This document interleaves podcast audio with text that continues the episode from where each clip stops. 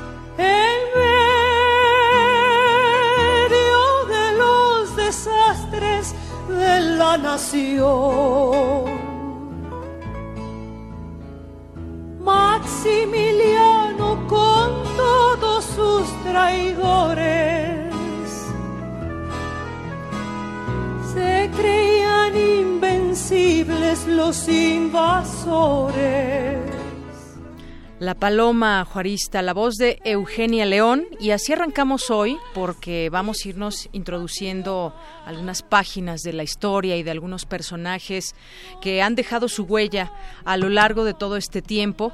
Y nos vamos a situar en Patria 1, porque va a haber dos tomos más, y nos vamos a situar entre los años 1854 y 1858. Le quiero dar así la bienvenida a Paco Ignacio Taibo II, que nos acompaña aquí en cabina, y es un gusto estar contigo aquí para platicar de tu libro y si nos permites de otras cosas más, Paco. Desde luego, placer estar en Radio Universidad. Bueno, pues Paco Ignacio Taibo es dos, es historiador, es además sobre todo activista social y estas eh, páginas que nos ofrece ahora en Patria, que al rato también vamos a decir toda la gira que ya tiene preparada para este libro, pues es un libro, yo diría básico para quienes queremos entender pues cada vez más detalles y aquellos eh, momentos que hicieron historia y que hoy lo seguimos recordando. Y de pronto me vino a mí a la mente la posibilidad obviamente muy lejana, de poder comparar aquel momento con el que tenemos hoy. Incomparable por muchas cosas, no solamente por el número de habitantes que somos ahora, sino por muchas cosas que van marcando nuestra historia actual. Me gustaría que nos platiques un poco de Patria desde por qué elegiste estos personajes en particular y de pronto pues una personajes que podemos ver y sentir de una manera eh, pues muy muy cercana a ellos, de cómo eran, qué es lo que les gustaba hacer y todas sus pasiones también, Paco. Yo, yo soñé este libro durante muchos años. Son de esos, de esos proyectos que te persiguen. Lo que pasa es que espantaba. Espantaba decir, y me conozco, cuántos años de investigación, Sí. cuántas horas, millares de horas de redacción. Y me espantaba. Pero por otro lado, siempre la tentación de decir, bueno, hay una época en la historia de México que ha sido muy mal contada, muy mal contada, que las distorsiones de la historia de bronce, de la- del mecanismo del aniversario donde recuerdas un día y olvidas 364, habían dominado el panorama. Juárez se había vuelto una estatua seca de bronce, fría, colgada en despachos de políticos priistas que daban tristeza. ¿no? O más bien Juárez le daba tristeza estar atrás en esos despachos, se iba poniendo verde en los cuadros Y hasta la fecha. y a la fecha. Y de alguna manera la, la inquietud era quién nos robó este pedazo de la historia, o, por qué lo robaron, o cómo desapareció. Y entonces cuanto más leía, averiguaba, investigaba, reunía material durante, yo diría, los últimos 15 años llevo trabajando sobre, sobre este periodo que va de la revolución de Ayutla y la caída de la dictadura de Santana hasta eh, la batalla de Querétaro, el fusilamiento de Maximiliano y la entrada de Juárez en triunfo en la Ciudad de México 14 años después. Cuanto más investigaba, más me iba calentando. Y más iba adquiriendo una sensación de proximidad, de, de, de felicidad. Me decía a mí mismo en las noches, cuando sea grande, yo, yo quiero ser como Guillermo Prieto. este o, o me fascinaba por la virulencia de los discursos de, de Ponciano Arriaga o las intervenciones de Sarco, Sarco. o cómo se había generado una, una zona de, de militantes militares improvisados. Ah, era la historia de... No de Juárez, no quería hacer una biografía juarista. Era la historia de una generación. La generación de los llamados, por sí mismos se llamaban así, liberales rojos o liberales puros. Y es la historia de una revolución, la revolución de la reforma, una gran revolución contra todo. Y cuanto más leías, decías, esto es un verdadero milagro, ¿cómo pudieron sobrevivir? Tiran la dictadura de Santana en condiciones militares pésimas. Uh, logran impedir las, las tranzas y los intentos porque hubiera dictadura sin dictador. Uh -huh. Logran el gobierno como Ford la constitución del 57, un debate enconado. El clero se les alebresta. Y cuando digo el clero, hay que pensar el clero de ese momento del siglo XIX como un poder terrenal. No se trataba de tus relaciones con Dios. Se trataba de que el 80% de las casas habitación de la Ciudad de México los poseía la iglesia. De que si te morías tenías que pasar por el clero. De, que si tenía un, un, hijo tenías que bautizarlo por el clero. No había otra manera de reconocimiento oficial. Y así, y así, y así, así. El poder terrenal del clero. Que lanza sobre la Constitución el dinero, la ofensiva en el libro se cuenta con minucia historias que vistas al día de hoy parecen sorprendentes, como por ejemplo como Ford decreta después de aprobada la Constitución que los empleados públicos deben firmarla, lo cual suena como muy natural, uh -huh. es la Constitución bajo la que nos regimos, eres empleado público. Bien, pues la Iglesia dice que el que la firme los comulgan y anuncia que no dará absolución a los moribundos si firmaron la Constitución. Imagínate de qué tamaño te ponen la confrontación. Y luego, bueno, después de esto, uh -huh. pues eh, la, la, la, guerra de reforma. Tres años de una guerra cruenta, cruel, terrible, dificilísima. El país hecho pedazos, la economía nacional destruida. Y después de eso, logras derrotar a los conservadores. Parece que llega un, un momento de aliento y tienes en Veracruz 100, 1500 este, soldados extranjeros, 150 barcos de guerra, los franceses, los españoles, los uh, ingleses, vienen a reclamar una deuda nacional que es verdaderamente abominable la manera como se la inventan. Uh -huh. Que murió un súbdito francés en una zona de Michoacán. El gobierno francés lo convierte en deuda, paguen la indemnización. Que un banquero topillero y tranza como Yecker vendió unos bonos, pero a un gobierno ilegal como el de, como el de, como el de Miramón, y entonces esos bonos ah, se los quiere cobrar al gobierno de Juárez, y Juárez dice, no es deuda nuestra, pero además es una tranza porque de 10 millones solo le diste uno, uh -huh. ah, y entonces la deuda extranjera. Y de repente Francia dice, no, esos bonos son deuda nacional, México se los debe a Francia. Y Sarco, que era ministro de Relaciones Exteriores, le dice, ¿y de dónde? ¿Por qué una deuda privada se vuelve deuda, deuda de nación? Uh -huh. Y entonces logran romper la alianza, los franceses avanzan y empieza la intervención. Y no es broma, era el mejor ejército del mundo, el ejército francés de ese momento. Y batalla de Puebla, victoria sorprendente, impensable. Y segunda batalla de Puebla y derrota, la Ciudad de México perdida, Juárez huyendo hacia el norte, guerra de guerrilla, resistencia por todos lados, sin recursos, sin dinero, y el ejército francés y los traidores apoderándose del país. Y luego, pues desgastan al ejército francés, los obligan a irse y dejan de regalo el imperio de Maximiliano. Y el final, tú dices, ¿qué generación aguanta esto? ¿Quiénes son? ¿De qué están son? hechos? ¿no? Sí, justamente. ¿De dónde salió el bronce que los forjó? Y ahora nos estás platicando incluso en este libro hasta algunos detalles y sobre todo esta biografía muy humana de conocer quiénes eran estas personas que, que, que, marcaron la historia. Eran poetas, eran escritores, eran personas que le tenían amor a lo que estaban haciendo o por lo menos tenían esa, esas ganas de cambiar a México. Y, y también hablas en la parte, en la parte inicial de, bueno, pues conocemos y tenemos muchos archivos históricos y demás, pero todo lo que dejaste fuera para poder llegar a este libro, que es el primer tomo, también es sin duda importante porque hay muchos pasajes que se van perdiendo o inclusive, como decías, muchas distorsiones en la, en la historia. Eso me parece muy importante que nos, que nos platiques también un poco cómo llegaste a ello y también estos personajes que decías en alguna parte también son eh, de distintos estados de la República, ¿no? a diferencia de ahora que está todo muy centralizado, por ejemplo. Sí. Ah, ¿Dónde estaba la clave? La clave es cómo lo ibas a contar. Y al final tenía 1200 fuentes, millares, millares y millares de notas, apuntes, eh, material redactado, ah, esbozos, pero sobre todo, curiosidades. Como por ejemplo, uh, ¿Por qué un francés cuando combate te atina a 700 metros y tú tienes que esperar a que esté hasta 120?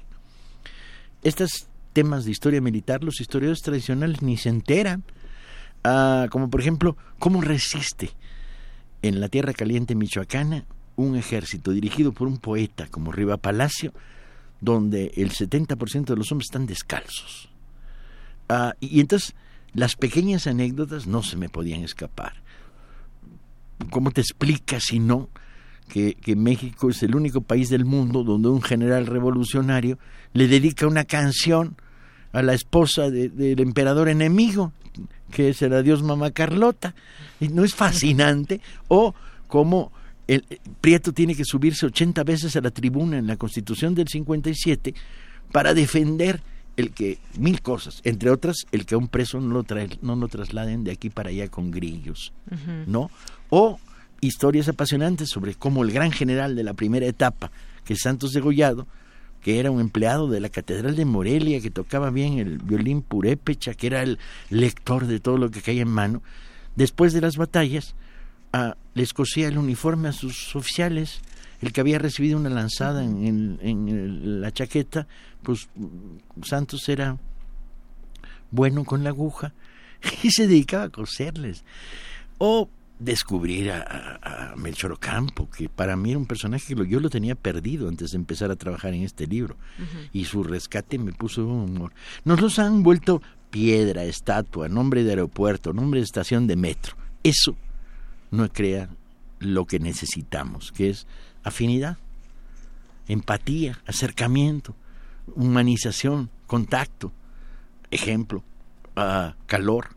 La historia o es calor es un cementerio de cifras y de, y de nombres.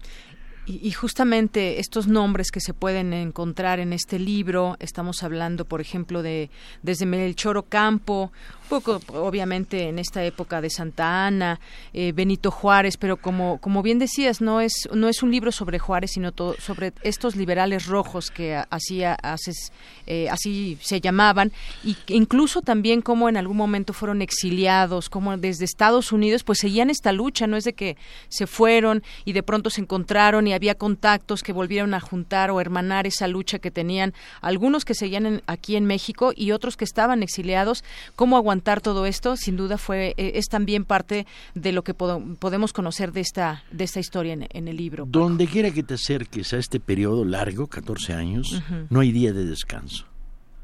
Entonces, no es posible. Y si hay día de penuria, uno tras otro. Prieto administrando los correos, de repente dice, no se pueden mandar las cartas, los carteros no pueden cobrar su salario.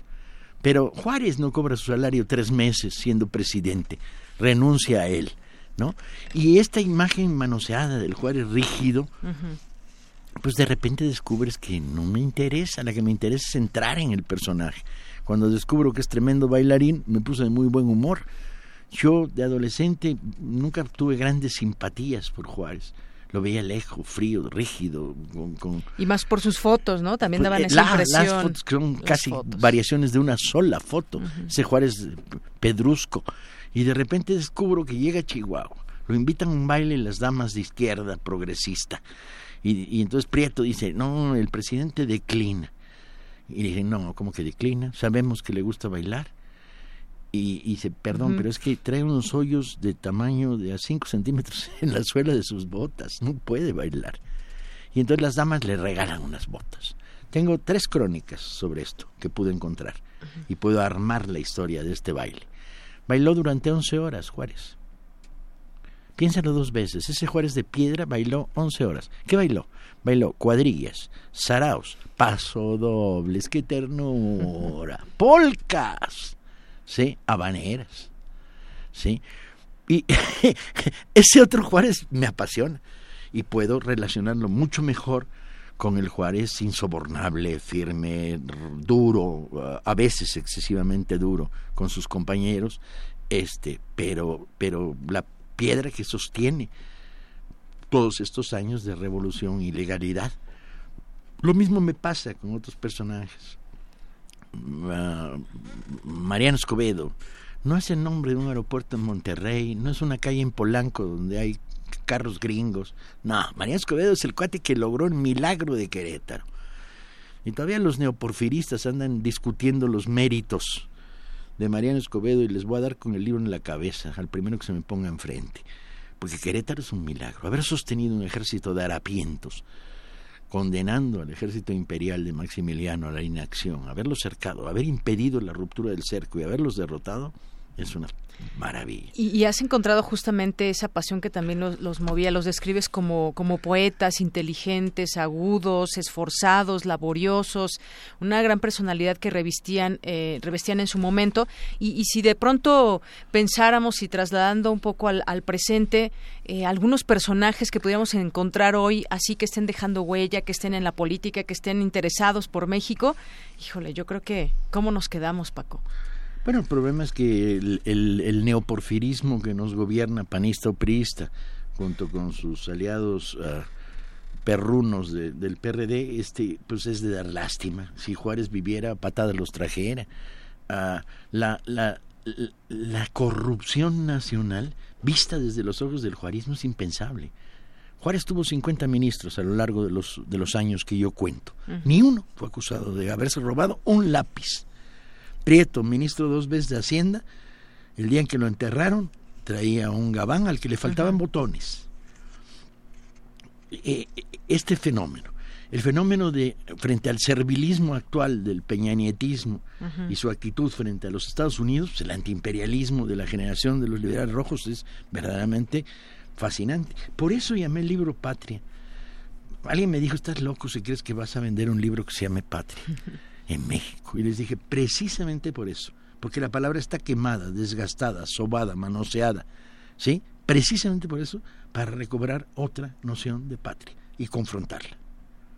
Así es, confrontarla. La patria, además, pues está en, en, un momento en efervescencia. En este momento tenemos problemas que en algún otro momento, pues no, no se tenían. Digo, estamos hablando de muchos años de diferencia, pero también eh, esa historia nos ha marcado poco a poco a lo largo de los años. Pero estamos en un momento en que yo me pregunto si realmente todos quienes gobiernan están al tanto de lo que ha sido la historia de este país para ofrecer a la pues a los mexicanos lo que tenemos ahora y lo vemos en esta lucha encarnizada de partidos políticos y de pronto pues ya nos encaminamos a un sexenio más hacia el 2018 Paco. Cómo llega el país cómo llega México desinformado informado cómo llegamos con muchas heridas también la batalla está abierta. Nunca fueron peores los tiempos como los tiempos que cuento. Nunca el país estuvo tan destruido tan acosado. Nunca las fuerzas conservadoras fueron tan brutales en su acoso a una perspectiva de, de, cambio y de crecimiento y de normalización y de desarrollo en paz. Ah, los de ahora son de dar broma, son como una caricatura el poder de hoy. Pero los tiempos están cambiando, ¿eh? el viento sopla de nuevo. El, el, el mensaje de los liberales rojos está volviendo, está en la población. Hoy grandes mayorías por todos lados quieren un país sin neoliberalismo, sin corrupción, sin una guerra inventada por Calderón contra el narco, que no era una guerra nuestra, una guerra de los gringos y nos la imponen, ¿sí? que nos devuelvan las playas, que nos devuelvan el petróleo, que vuelva a funcionar el artículo 123. No es posible que estemos viviendo en un país en el cual robar un gancito marinela puede implicar dos meses de cárcel y no pagar salario mínimo no tiene condena. ¿Cuál es el verdadero y profundo delito en esta sociedad? Alguien que no paga el salario mínimo, está infringiendo la ley. Bien, pero el Código Penal no lo considera delito. No, no, no, no. que la tortilla se vuelva, como decían muy bien en España durante la Revolución Española, que los pobres coman pan y los ricos mierda, mierda. Yo sé que es muy virulenta esta manera de ver. Yo soy muy, muy, muy hijo de la Revolución Francesa y de mi amigo Joseph Guillotin, pero de veras la tensión está creciendo. Y si no encontramos una salida electoral en el 18 por la buena y en paz, el país se va a poner al borde del motín. Paco, en ese sentido, ¿crees que, bueno, yo yo lo asumiría así, desde 2006 creo que la gente pues votó por una opción diferente al... así es, y los fraudes cerraron la puerta. Exactamente. ¿Crees que en el 2018 ah, existe todavía esa posibilidad dentro de los mexicanos de, ver hacia otra opción y bueno específicamente me refiero a López Obrador porque porque el PRD como tú decías está ayudando más al PRI que broma. Ah, yo no, no, creo que sea sola López. Es López la opción morena y tantos miles que sin ser morenistas o lopistas piensan que la hora del cambio se acerca. Y lo que sí creo es que en el 2018 el descontento los puede desbordar a tal nivel que ni siquiera el fraude pueda pararlo la hora del cambio se acerca, pero también está todo esa, mm, ese armamento mediático y demás que se utiliza en este país y que vimos que también pues afectan de pronto a quien consideran el enemigo. Pues sí, y va a estar ahí, y el juego sucio va a estar a peso, y las calumnias van a estar desatadas durante los próximos, durante el próximo año. Y ahora tenemos la experiencia del Estado de México, donde el fraude va a estar ahí. Veremos de qué dimensión y qué tanto la gente lo puede enfrentar y confrontar. Ah, el hecho es que cuando uno va a la historia vas para, para contarle de nuevo a la gente el pasado, para que lo goce, se identifique, se divierta con las anécdotas, cree identidad. Pero también vas para decirle, ah, hay otro país posible, hay otra patria posible. Muy bien. Y también en este sentido, eh, preguntarte, ya mencionabas un poco el Estado de México, ¿esa será pues un ejercicio importante de cara al 2018 y estamos viendo justamente pues también una campaña mediática y parece ser que se intenta la, la, imposición de, del Mazo, el candidato del PRI. Llevan seis meses comprando votos y creando presiones, en algunos casos verdaderamente criminales, como por ejemplo negarle a una madre soltera la, la, beca que recibe de los programas sociales. Solamente si su comunidad, si su comunidad no vota por el PRI. Esto es un delito. ¿Y el INE? Pues esa es la pregunta. ¿El INE existe o es una broma de mal gusto que tenemos ahí enclavada? En un país donde el poder judicial no está separado del poder presidencial, cuesta mucho trabajo construir justicia. Pero el INE va a ser desbordado si colabora un fraude de este tipo. Otra vez, ¿quién sabe qué puede pasar? Ah, yo espero que la oleada sea lo suficiente grande como para arrinconarlos, pero, pero bueno, estos yo no voto en el Estado de México, yo observo. Bien, y, destacar también la importancia de que la gente esté informada y de que lea, de que conozca su historia. Tú eres eh, muy activo en el tema de las brigadas de lecturas, llevar la, lectura a muchas comunidades, a muchos lugares. Cuéntame un poco también de este trabajo que realizas, Paco. La Brigada para la Libertad lleva siete años infatigables. Vamos a, feria del libro por semana. En las zonas periféricas de la Ciudad de México, en escuelas, en barrios, este, con la idea de poner libros muy baratos sobre las mesas y acompañarlos de debates, conferencias, presentaciones. Entonces, bajar el precio del libro, ¿sí? a través de, de sacar de las bodegas de las editoriales el libro que está muerto y que, que va a morir ahí porque nadie tiene dinero para comprarlo, a tratar de elevar la calidad del material y acompañarlo muy directamente de conversaciones, discusiones, crear, construir los intereses y la reflexión hasta ahora ha sido un enorme éxito. Hemos, y luego estamos imprimiendo libros y regalando. Llevamos como casi un millón y medio de libros regalados. poemas, hemos regalado 600 mil poemas. Este, hemos vendido más de 7 millones de libros en los tianguis, hemos dado más de 2 mil conferencias. Yo creo que ya se empieza a sentir, sobre todo en el Valle de México, un incremento de la lectura entre dos tipos de gente, adultos 50, 60 que habían dejado de leer y que volvieron a leer, y jóvenes de 15 a 25 que no tienen dinero para comprar un libro y cuando lo logran los incorporas a la lectura. Yo creo que la batalla por la lectura es una batalla política, sin duda, uh, político-cultural, para ser precisos, pero no por ello menos intensa. Muy bien, y en este este libro eh, decías, pues faltan todavía varios millares de páginas para terminar los siguientes años, los siguientes personajes y tendremos, ahora tenemos Patria 1, habría habrá Patria 2 y Patria La verdad es que Patria es un solo libro, yo ya lo entregué, está está todo. Ya está en impresión Patria 2 y Patria 3, pero por razones eh, editoriales decidimos, tanto la editorial Planeta como yo, a presentarlo en tres momentos. Irlo dosificando. Ahora te explico, es que es medio curioso, pero no es mala idea, yo creo que fue correcta. Primero, no queríamos espantar a un lector joven con un libro de mil páginas, un trabuco. Este lector, bueno, aunque ha demostrado su habilidad para leer los trabucos de Harry Potter o mi Pancho Villa, este, no queríamos espantarlo, entonces dijimos fragmentarlo en tres. Y luego pensábamos, si, lo si el libro sale cada dos meses, uno de los tomos, estamos dando oportunidad al adolescente a tumbarle 250 pesos a su papá cada dos meses. Mucho más fácil que de repente pagar de un golpe lo que costaría un libro de ese tamaño. Entonces se decidió sacarlo, pero, pero va como tren.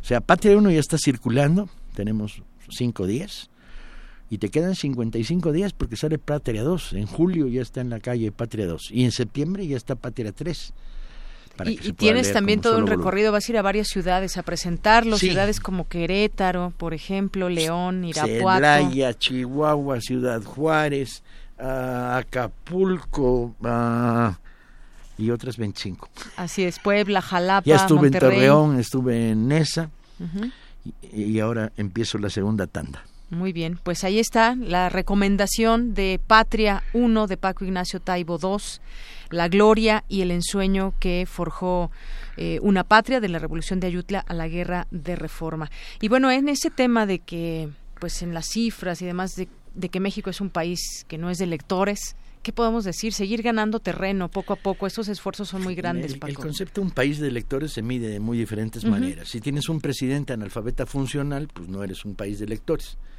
¿No? Bien, dejémoslo de lado. Esta triste historia. Ah, si tienes un país de pocos lectores, de menos lectores de los que deberías tener, porque ser lector no es como una obligación. Hay algunos que les gustarán eternamente los videojuegos, pues muy, muy su gusto, ¿sí? Ah, es un país que debería seguir ganando lectores, pero hay algunos obstáculos.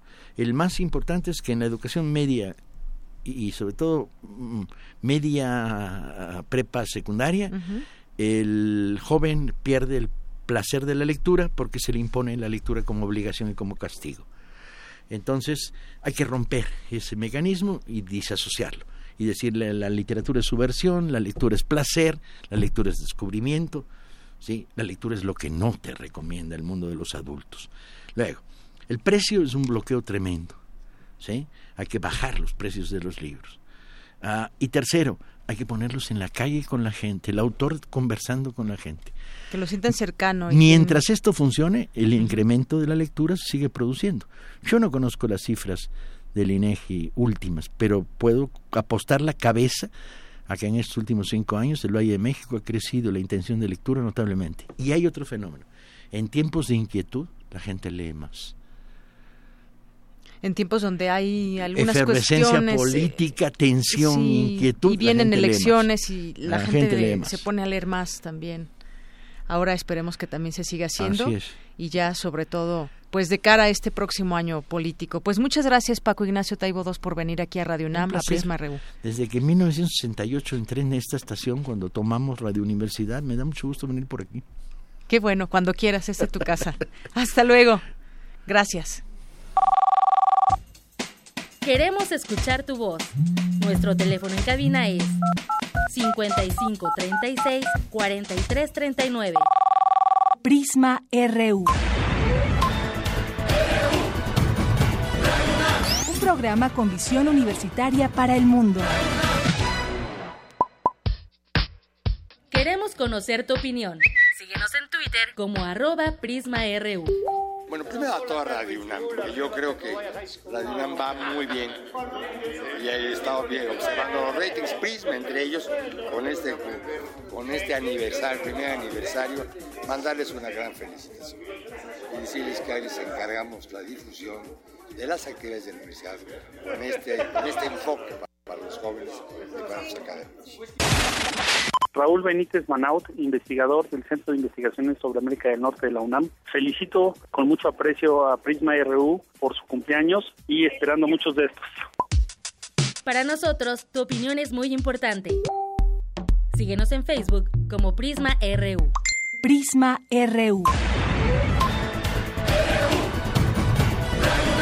Un programa con visión universitaria para el mundo. Bien, pues continuamos aquí en Prisma RU, pues una verdadera gran plática con Paco Ignacio Taibo II, que nos deja con muchas reflexiones y sobre todo eh, trayendo la historia a nuestro tiempo, a nuestros días, ¿qué, qué tenemos hoy como, como patria y como ganas, de qué tenemos ganas en este, en este país, de seguir en la misma frecuencia en la que hemos estado en la misma eh, tesitura política y hacia dónde eh, estamos y dónde estamos es lo que nos gusta bueno pues, sin duda habrá que reflexionar de reflexionarlo de manera muy amplia y bueno hoy hoy me acompaña Margarita Castillo ayer estuvo presente con su voz en un poema de eh, que nos leyó ayer un poema grabado, pero hoy nos va a regalar un poema en vivo. Margarita, antes que otra cosa, gracias. Y pues eres parte también de este proyecto y de este programa de Prisma RU. Me complace profundamente que la Universidad Nacional Autónoma de México acoja un proyecto como Prisma RU, acoja gente pensante. Eh, es nuestra obligación devolverle a la gente conocimientos, ya que nos permite, eh, a mí me, me formó y nos permite este, vivir dignamente. Para ustedes de Yoconda Belli, engendraremos niños. Va a ir con música.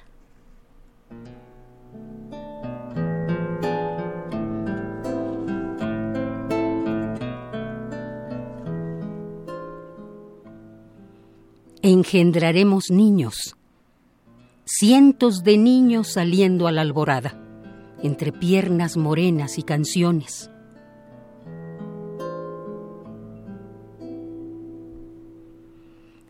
Engendraremos niños con el puño cerrado y la conspiración, con el secreto en los ojos.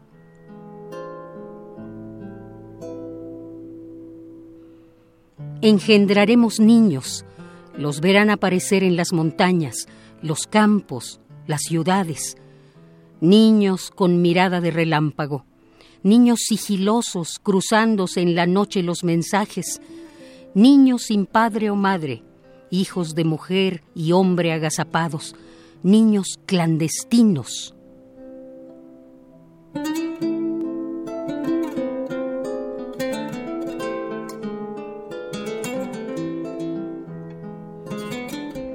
Engendraremos niños. Por cada hombre o mujer que nos maten, pariremos cientos de niños que seguirán sus pasos.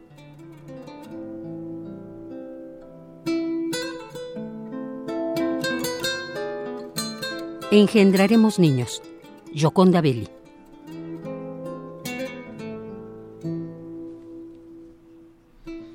Pues muchas gracias, Margarita. Gracias porque con tu voz también nos acompañas en estos espacios y también uno de los oasis también aquí que tenemos en Prisma R. Muchas gracias. Felicidades por ese primer año maravilloso, este muchos muchos años más, etcétera. Y que sigamos contigo también. Gracias, Margarita. Prisma RU.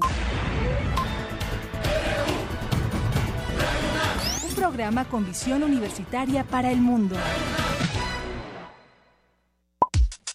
Para nosotros, tu opinión es muy importante.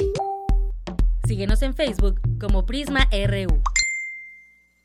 Continuamos una con 37 minutos y en unos momentos más intentaremos platicar con Ricardo Salgado.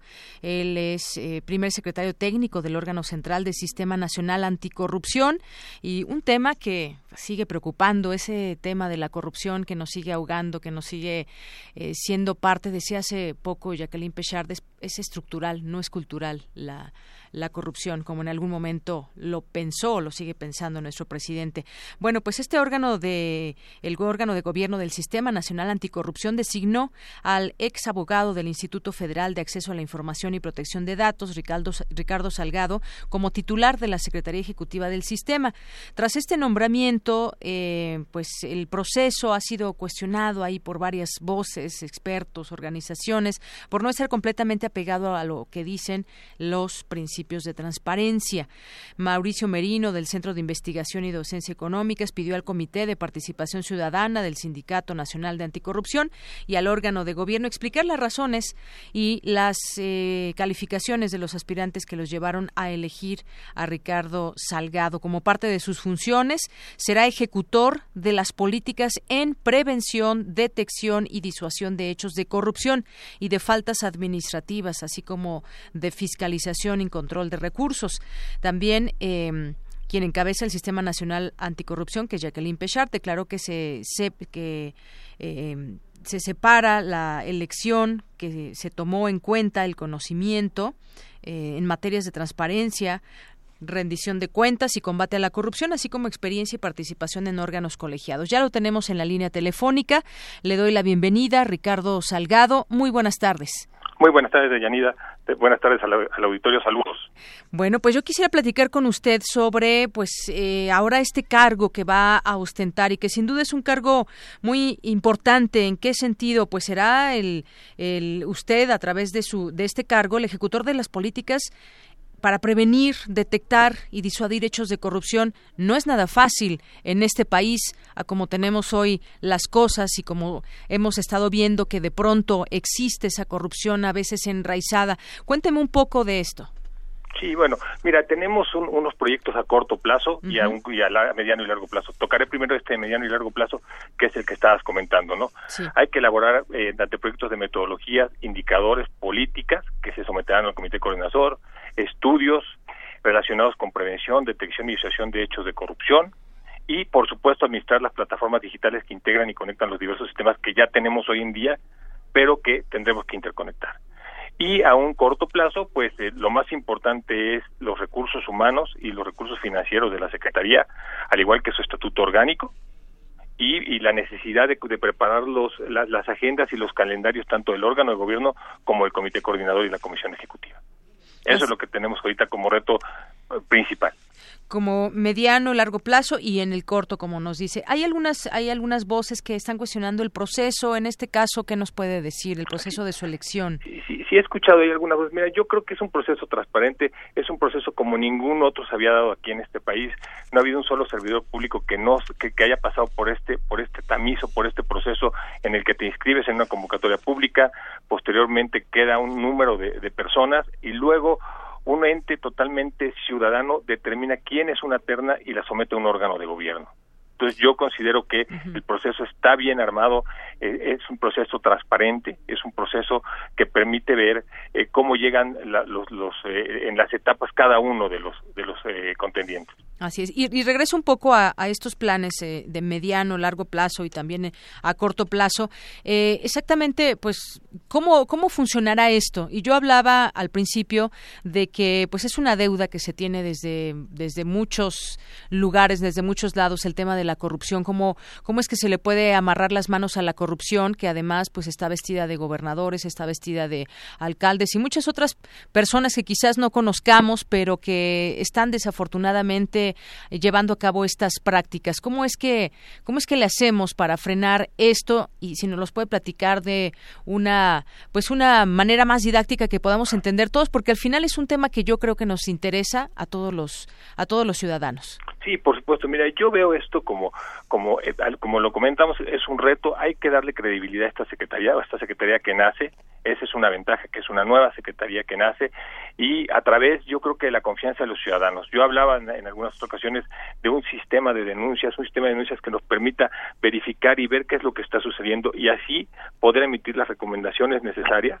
La gran ventaja que tiene es que el comité coordinador pues está conformado por los entes que finalmente tendrían que resolver, ¿no? La Secretaría de la Función Pública, el fiscal anticorrupción, el propio Tribunal de Justicia Administrativa a través de su tercera sala, su tercera sección, Entonces, creo que, que está armado para que funcione y eso es lo que yo buscaría, es la credibilidad de la ciudadanía con nosotros. Así es, dice que son muchos eh, pues retos, debe haber confianza de los ciudadanos, que yo creo que eh, muchos siguen confiando, pero quizás también otros ya tengan perdida esa confianza.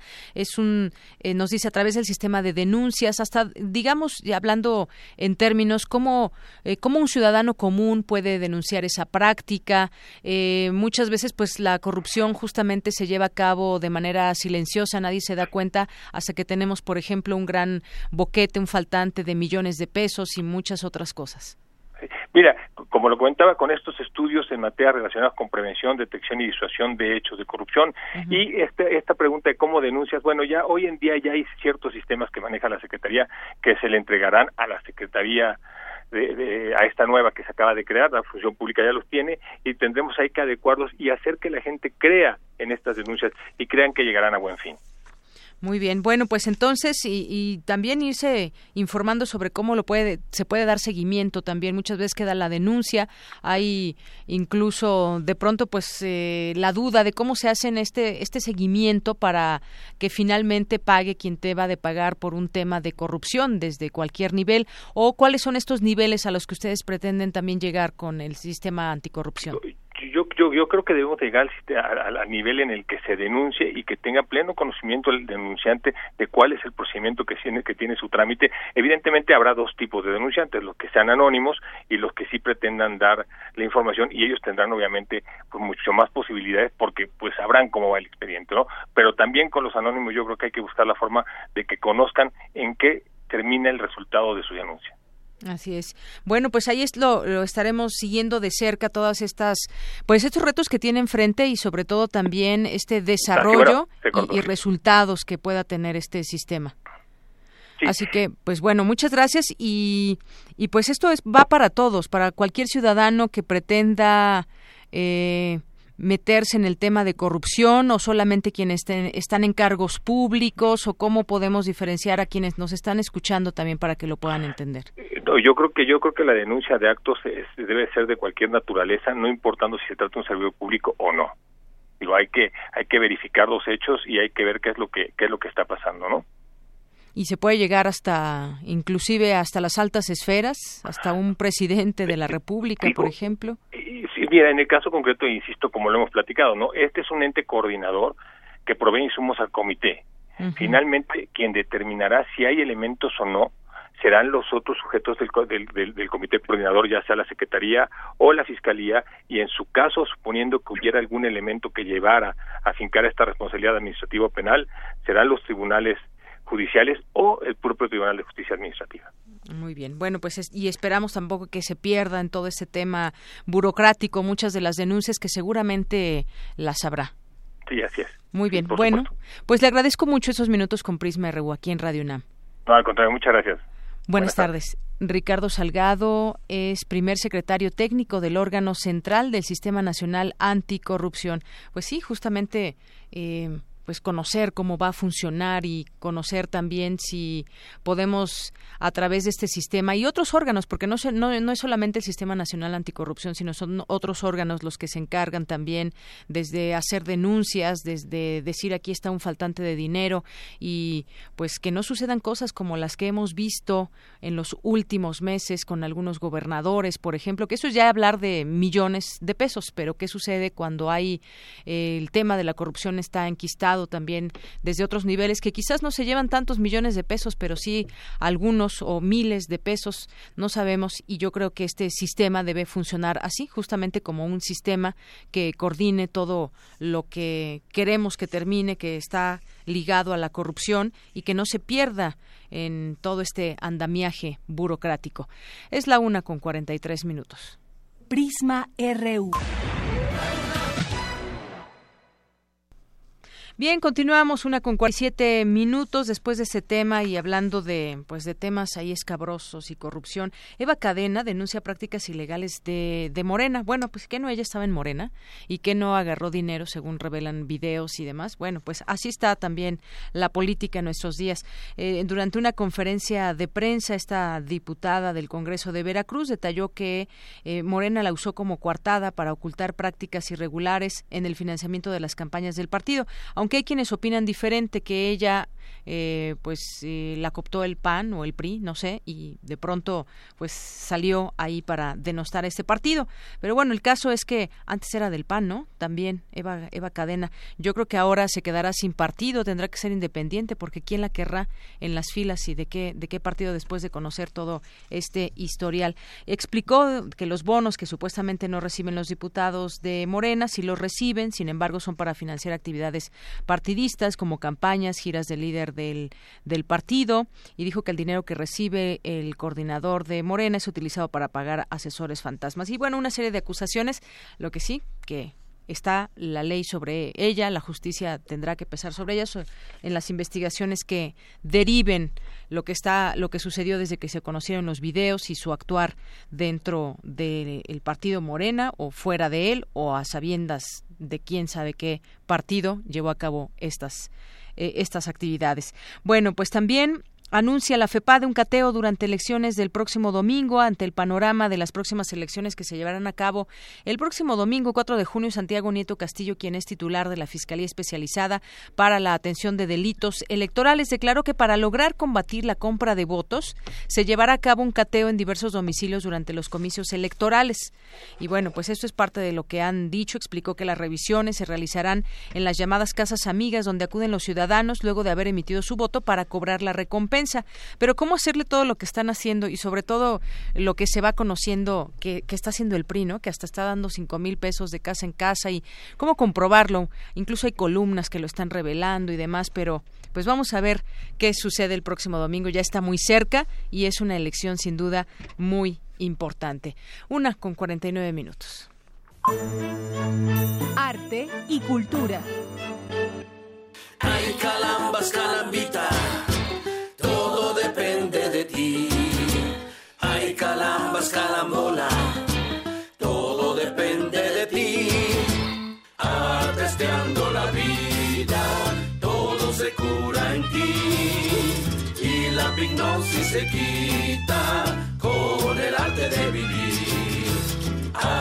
¿Qué tal, Tamara? ¿Cómo estás? Deyanira, muy bien. Hoy vamos a viajar a un pueblo imaginario. Iremos por un camino de color, ritmo y alegría que nos llevará a Florido Beach. Para realizar este viaje, quiero que ustedes estén muy presentes también como nuestros guías. Ellos son Mauro Mendoza y Silvia Guevara, directores de la Artesteada Trupetera. Bienvenidos. Hola, hola. Hola, ¿qué tal? Gracias por la Mejor conocidos como Lady Lucas. Y Trupo.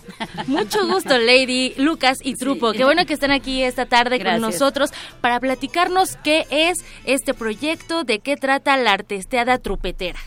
Bueno, la artesteada trupetera es algo que organizan los trupos que llegan a este pueblo que mencionabas de Florido Mich, donde están impregnados de una enfermedad que se llama un virus que los ataca, que es la pignosis. ¿Qué es la pignosis? La pignosis es un virus terrible que este la pignosis es eh, se te quitan las ganas de vivir, las ganas de sonreír, se te quita el se te quita el buen humor eh, ya no te quieres levantar de la cama, no quieres ir a la escuela, estás todo deprimido, decaído, apático, generalmente apático. Generalmente apático, entonces generalmente, eh, los, trupos llegan provoca una apatía general realmente. Llegan en su carromato a, divertir el pueblo, etcétera y pues no, no pasa nada. No pasa nada. ¿Hasta qué momento pasa? ¿Qué tenemos que, hacer? Se nos acerca el alcalde y nos pide ayuda. Entonces nos enteramos que un dragón maligno contaminó el agua de los pozos y por eso les da la epignosis. Wow. otro cuentito anexo que se cuenta dentro de la obra, teatro dentro del teatro, es una obra que se cuenta, es un cuento que se cuenta con títeres. Ok. Sí. Ajá. Mientras tanto, este, resolvemos cómo revertir este efecto con la epignosis, que son las ganas de aprender, las ganas de estar activo, las de crear, ganas de, crear, de divertirte con las artes, etcétera, y de ahí surge que hagamos la artesteada. Justo, justo eso lo que mencionas en este momento, ¿no? El teatro dentro del teatro y además las artes dentro de una arte. ¿Cómo conjugan toda esta parte? Pues el teatro en sí es la conjunción de todas las artes, ¿no? La literatura, la, la danza, la danza, la, música, etcétera. Pero en este caso hacemos una especie de vacuna para todo el pueblo imaginario este de Florido Mitch donde se dan permisos de participar de las artes. Gracias a un elixir mágico que produce la troupe, que es el Vita Troupe. Esto quita la apatía de entrada para que tú puedas ya medio entender qué es lo que sigue. Y la Artesiada, pues es un festival cultural que con todas las artes, ¿no? Que esto nació, es, es muy importante esta anécdota que tuvimos en Michoacán. Hace, hace como dos años fuimos a una caravana cultural en la parte de la, de la, mm, tierra de la, zona caliente de Michoacán, que es la, la, la, conflictiva, la del, eh, fuimos a La Ruana, fuimos a Nueva Italia, a Patzingán, a toda esta zona que, que estaba en pleno conflicto cuando todo esto de las autodefensas y todo esto. Entonces nos mandó mm, entonces eh, nos mandó al, a, Michoacán a hacer esta, fuimos los primeros eh, a esta caravana cultural a estos lugares donde había mucho conflicto. Y lo que notamos, de ahí nació, este Mauro empezó a escribir regresando la, la artesteada, sí, porque, este de ahí nació la idea, porque fíjate que nosotros llevamos una obra que tenemos eh, desde hace muchos años, una obra chiquita de títeres donde que se puede presentar en una plaza, en una escuela, en un centro urbano, en cualquier parte, no necesita un teatro, eh, y, y dábamos la función y la gente respondía de una cosa una cosa impresionante. Más allá, de, lo más allá de lo normal. Esta obra tiene 35 años y ya sabemos en dónde más o menos la gente pues se ríe, pero era exagerada la risa, ¿no? Entonces decíamos, ¿qué pasa? nos asomábamos, pero nos dimos cuenta que era una catarsis que tenía la, la, gente y ya platicando con ellas nos decían, es que es la primera vez que salimos después de mucho tiempo de estar en nuestras casas y de estar con toda esta inseguridad, con todo este miedo, con todo este clima de, de, este, de violencia y es la primera vez que salimos después de mucho tiempo de divertirnos. Entonces entendimos que era que había sido el teatro y porque eran el había teatro, danza en estos festivales, eh, había sido catártico y la gente estaba necesitaba reírse de algo, ¿no? Entonces, regresando, eh, con después de esta de esta experiencia nació lo que es la artesteada trupetera porque nos dimos cuenta que el teatro la danza o sea en general la cultura puede cambiar a un, fenómeno muy curioso perdón que eh, llegábamos como a un lugar así como de Chekhov, ¿no? Todos de pieza. Y se sentía la tensión, etcétera. después salía la gente a la plaza pública y se reunía, etcétera. Y vimos a todos los niños de la localidad hacer cosas, ¿no? Baile, Michoacán, digo, y todo el mundo toca un instrumento, todo el mundo hace algo. Entonces vimos a todos los artistas locales y ya después entrábamos nosotros, donde ya venía esta euforia. Y la gente que estaba encargada del logística o de la función decía no, mañana ya de aquí en adelante vamos a hacer esto y lo otro.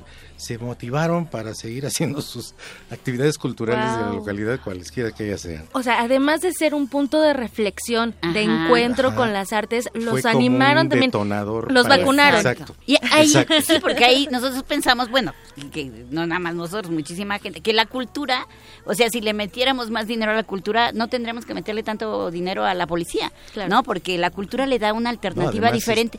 un niño, un niño nos seguía, nos seguía y nos decía, oigan, ¿y este es su trabajo?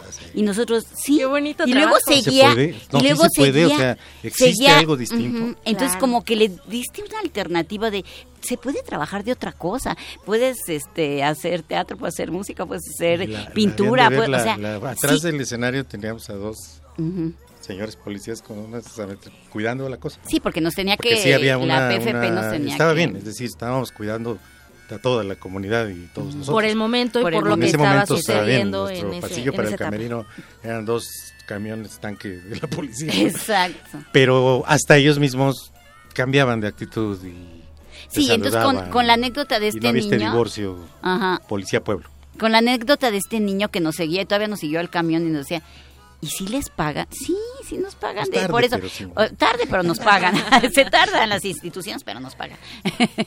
pero, pero dijimos, híjole, ojalá hayamos sembrado así algo que el niño, pues sí, algo, algo le pasó a este niño que vio esto, que, que, le dimos una alternativa, que hay otras opciones, que hay otras alternativas, de ¿no? De vida y no nada más la violencia que se está generando, generando ahí. Y precisamente eso, Silvia, o sea, es, es una obra dirigida al público infantil. Precisamente cuando están los niños en una etapa donde son esponjas, donde todo absorben, y es el momento donde puedes eh, introducir las artes, ¿no? Dos Mostrarles. narrativas porque la obra es para toda la familia.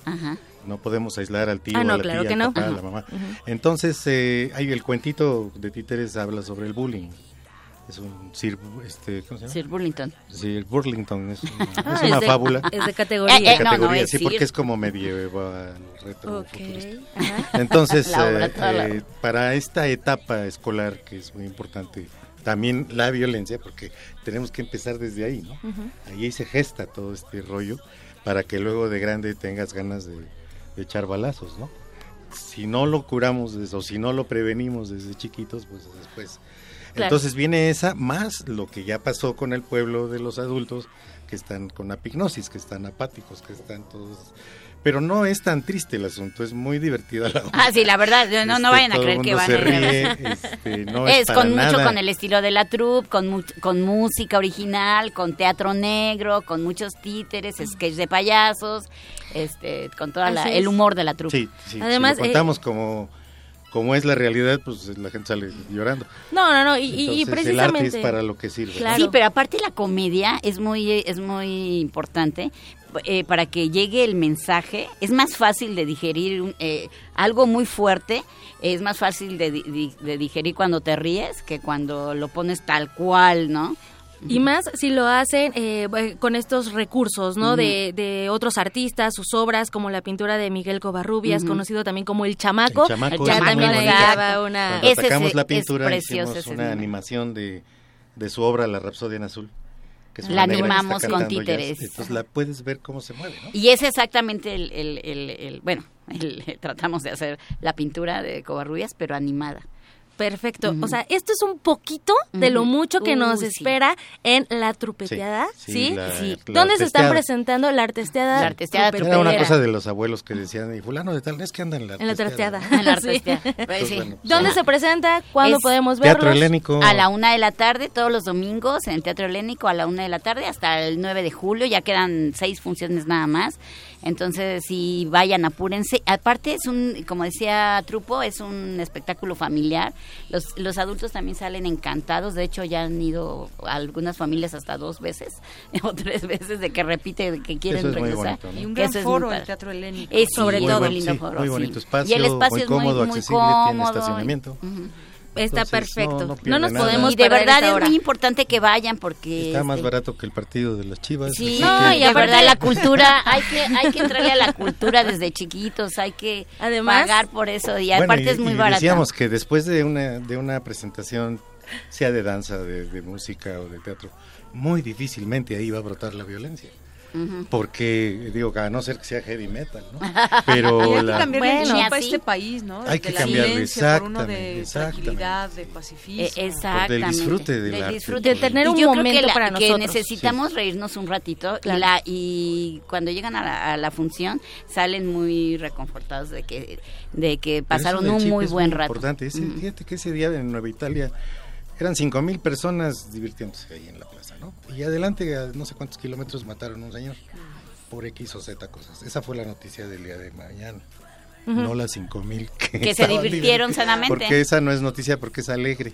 Atravesamos por momentos difíciles que realmente esto es un respiro. Exacto, es un respiro y hay que irse a reír y eso genera muchas pues, hormonas. entonces vámonos a reír de Yanira porque sí, claro, porque aquí eh, Mauro Mendoza y Silvia Guevara se pusieron bien guapetones y nos están regalando cinco cortesías para las personas que les interese y que quieran pasar un momento muy agradable familiar. Más, más barato no se puede. No, y, sobre todo muchísimas gracias por invitarnos a ver esta gran obra.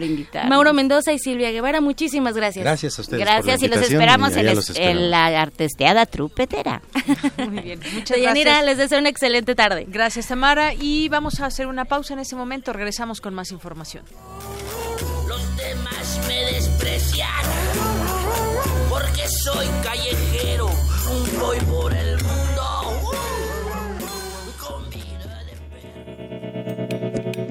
Universidad Nacional Autónoma de México. La Universidad de la Nación.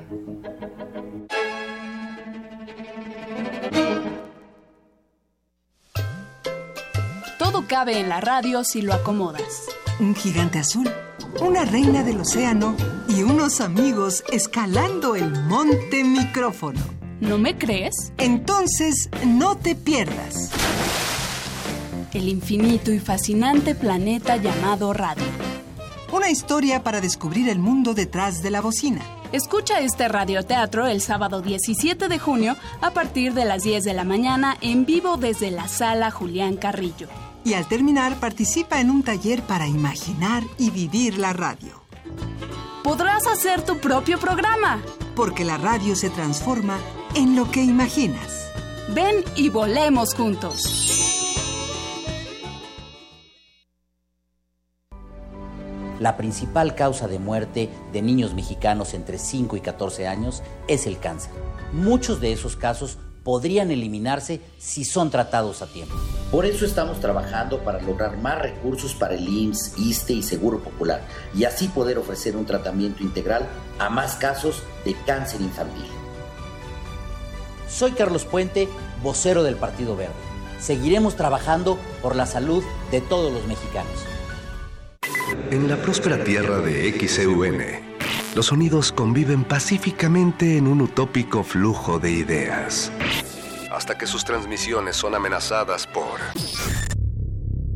el silencio.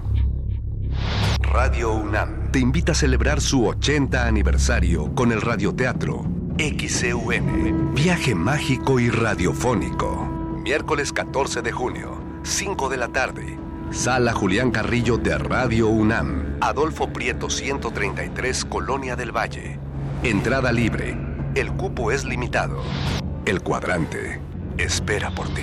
Radio UNAM. El Museo Nacional de Arte exhibe la muestra Melancolía, integrada por 130 piezas de 80 artistas mexicanos, novohispanos, modernos y contemporáneos, que aluden al complejo sentimiento de la melancolía con obras de Diego Rivera, Germán Gedovius, David Alfaro Siqueiros, Manuel Rodríguez Lozano, Arturo Rivera, Julio Ruelas, Rufino Tamayo y Cristóbal de Villalpando, entre otros. El Museo Nacional de Arte se ubica en la calle de Tacuba número 8, Centro Histórico de la Ciudad de México.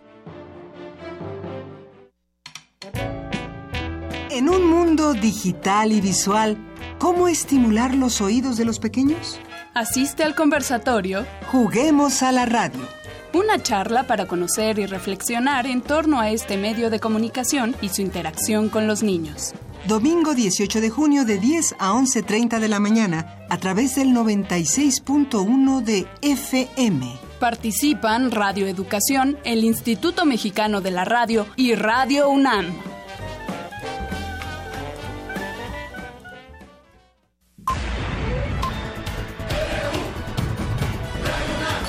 Prisma RU. Con Deyanira Morán. Para nosotros, tu opinión es muy importante. Síguenos en Facebook como Prisma RU.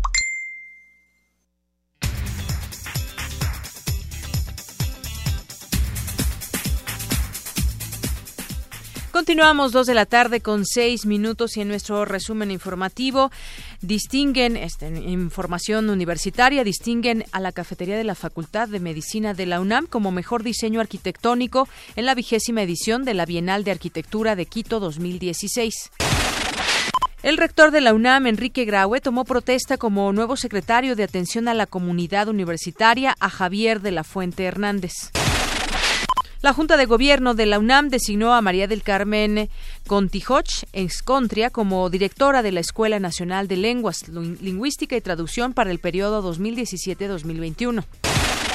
México podría funcionar al 100% con energías renovables para el año 2050. No obstante, el problema para lograrlo no es tecnológico, sino de financiamiento, aseguró Manuel Martínez Fernández del Instituto de Energías Renovables de la UNAM. Hoy en nuestra portada nacional, el secretario de Relaciones Exteriores, Luis Videgaray, se reunió con sus homólogos de Estados Unidos, Red Tylerson, y de Canadá, Chrystia Freeland. Acordaron continuar trabajando por el desarrollo, paz y prosperidad de la región. El órgano de gobierno del Sistema Nacional Anticorrupción designó a Ricardo Salgado. Hace unos momentos platicamos con él. Él es el nuevo titular de la Secretaría Ejecutiva del sistema. El Observatorio Electoral Ni un fraude más alertó del riesgo de que se instrumente uno de los operativos más grandes de compra de voto en el Estado de México el próximo domingo 4 de junio. La Secretaría de Comunicaciones y Transportes pidió a OHL México acreditar que no desvió recursos para campañas electorales del PRI y lo hizo por lo que no hará una investigación. En el último día de campaña, el presidente de Morena, eh, de campañas en algunos estados, Andrés Manuel López Obrador, llamó a los ciudadanos del Estado de México, Coahuila, Nayarit y Veracruz a salir a votar masivamente y sin miedo.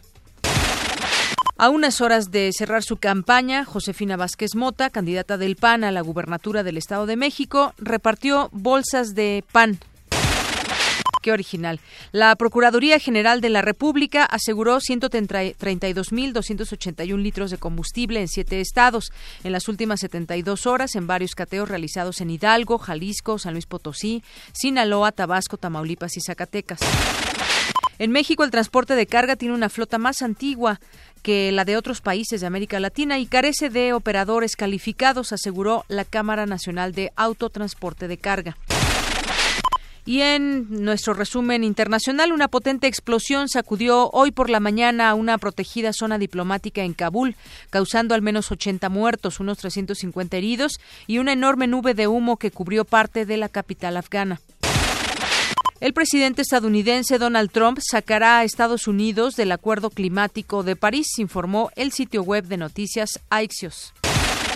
El ex asesor de Seguridad Nacional, Michael Flynn, proporcionará documentos a la Comisión de Inteligencia del Senado como parte de la pesquisa de esta sobre la intromisión de Rusia en los comicios de 2016, informó The Associated Press. Campus RU.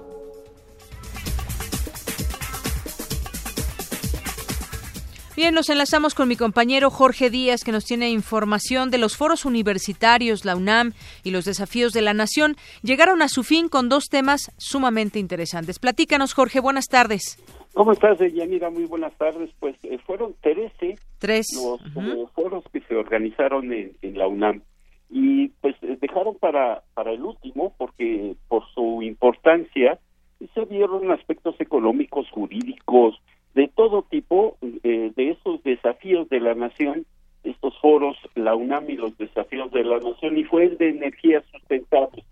En la Facultad de Ciencias de la Universitaria, la doctora Rosaura Ruiz Gutiérrez, directora de justamente de esta facultad, señaló que México y el mundo entero está en una severa crisis en cuanto a energías sustentables porque de ahí depende la sobrevivencia de la especie. Esto es de que los seres humanos sigamos habitando este planeta.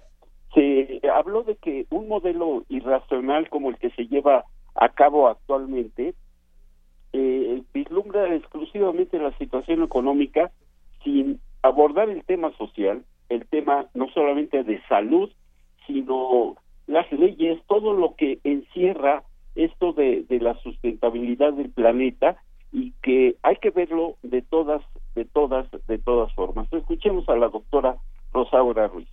Que los problemas ambientales del planeta que habitamos surgen fundamentalmente por un modelo irracional de desarrollo que antepone lo económico a lo social, la ganancia para unos pocos al bienestar de las mayorías, el lujo superficial a las necesidades fundamentales por lo que no deja de ser paradójico que el cambio climático, la contaminación fuera de control, la desertificación, la extinción de especies y ecosistemas o los gravísimos riesgos socioeconómicos que estos y otros problemas ambientales conllevan sean una de las preocupaciones más relevantes a nivel mundial.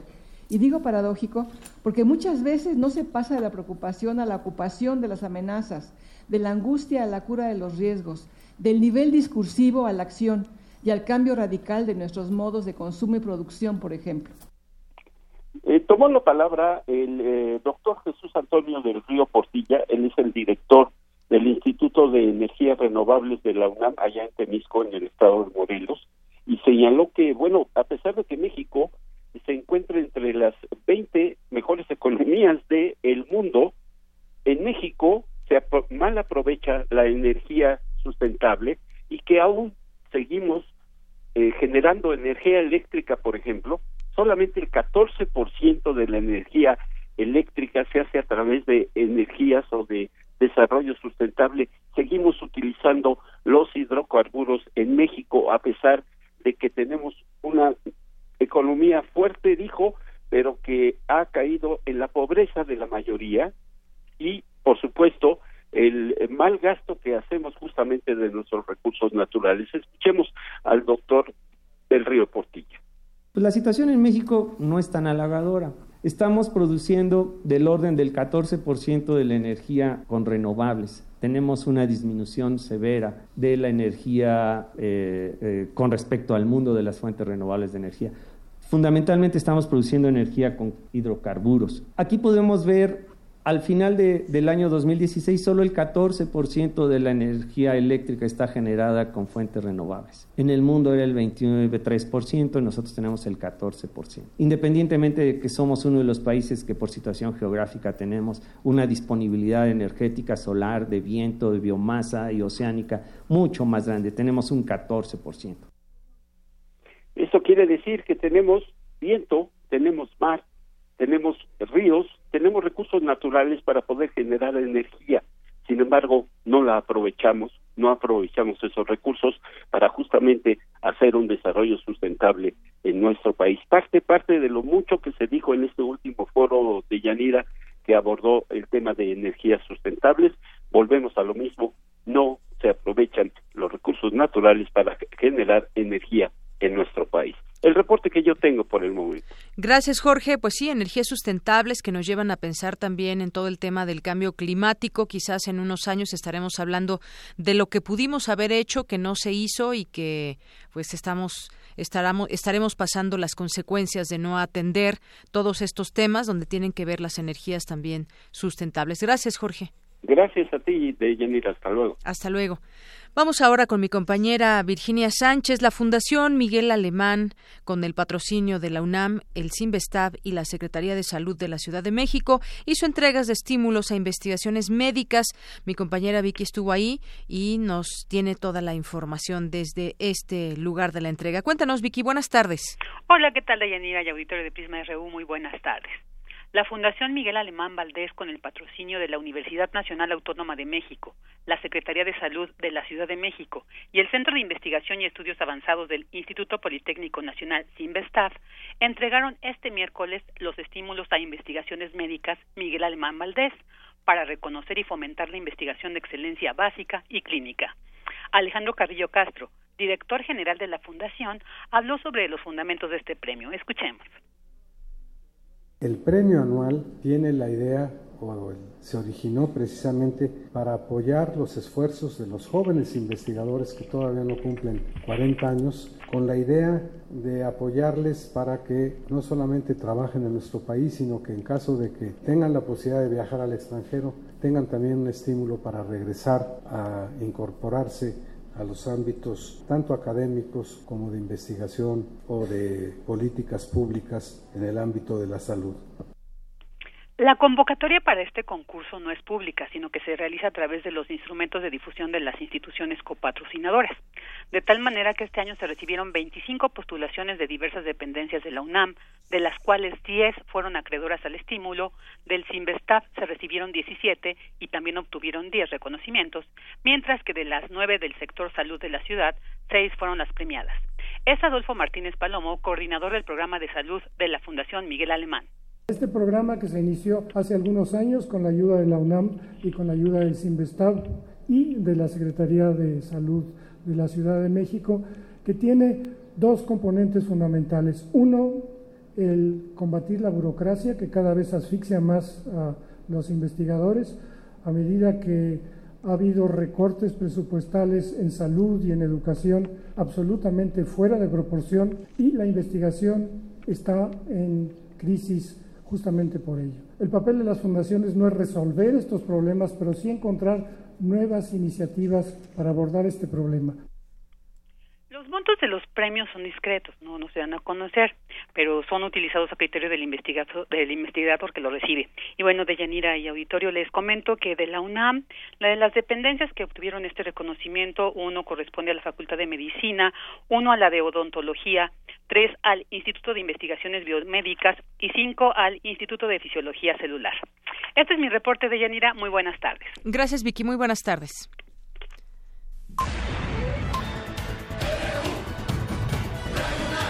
Prisma RU. Con Deyanira Morán. Para nosotros, tu opinión es muy importante. Síguenos en Facebook como Prisma RU. Queremos escuchar tu voz. Nuestro teléfono en cabina es 55 36 43 39. Continuamos dos de la tarde con 18 minutos. Los costos de la inflación. La inflación no está fuera de control, a pesar de que está, esta cumplió 10 meses consecutivos al alza. Las metas a largo plazo siguen pendientes. Mi compañero Abraham Menchaca nos tiene la información al respecto. Adelante, Abraham. ¿Qué tal, Deyanira? Buenas tardes. La inflación, que en la primera quincena de mayo llegó a 6.17%, es una de las más altas desde 2009. Sin embargo, el gobernador del Banco de México, Agustín Carstens, dijo que la inflación no está fuera de control. Explicó que factores como la incertidumbre que generó Donald Trump durante su campaña presidencial, así como los cambios en los precios de los combustibles, influyeron para que durante 10 meses se registraran precios al alza.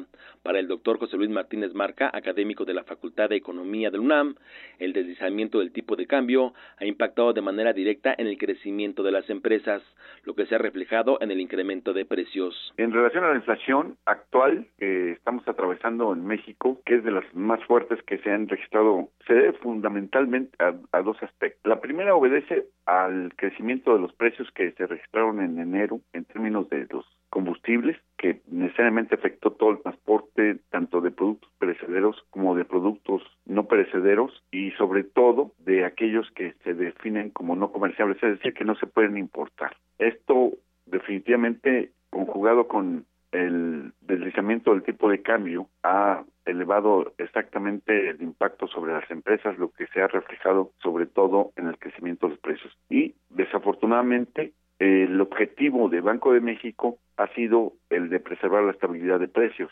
mediante restricciones monetarias a fin de reducir el crecimiento de la liquidez en el mercado interno y por otro lado a la estabilización de las finanzas públicas. Esto da como resultado que la demanda de, del mercado no crezca. Deyanira, el académico refirió que el gobierno federal ha buscado mantener la estabilidad macroeconómica de precios y no el crecimiento económico.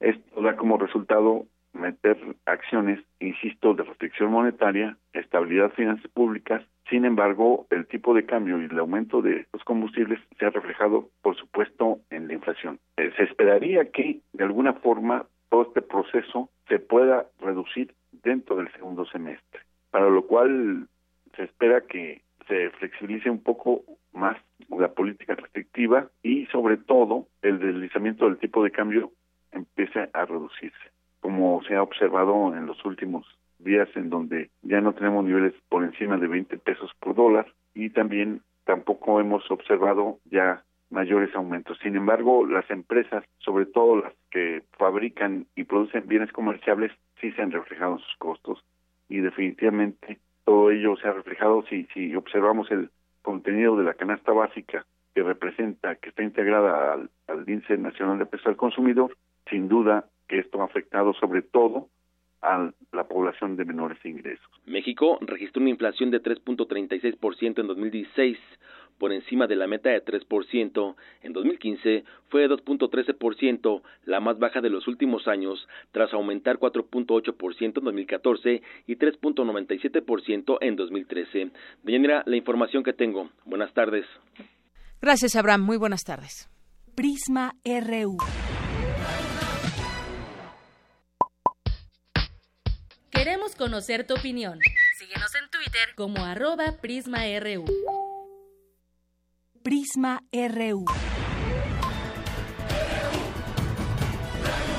Un programa con visión universitaria para el mundo. Global RU.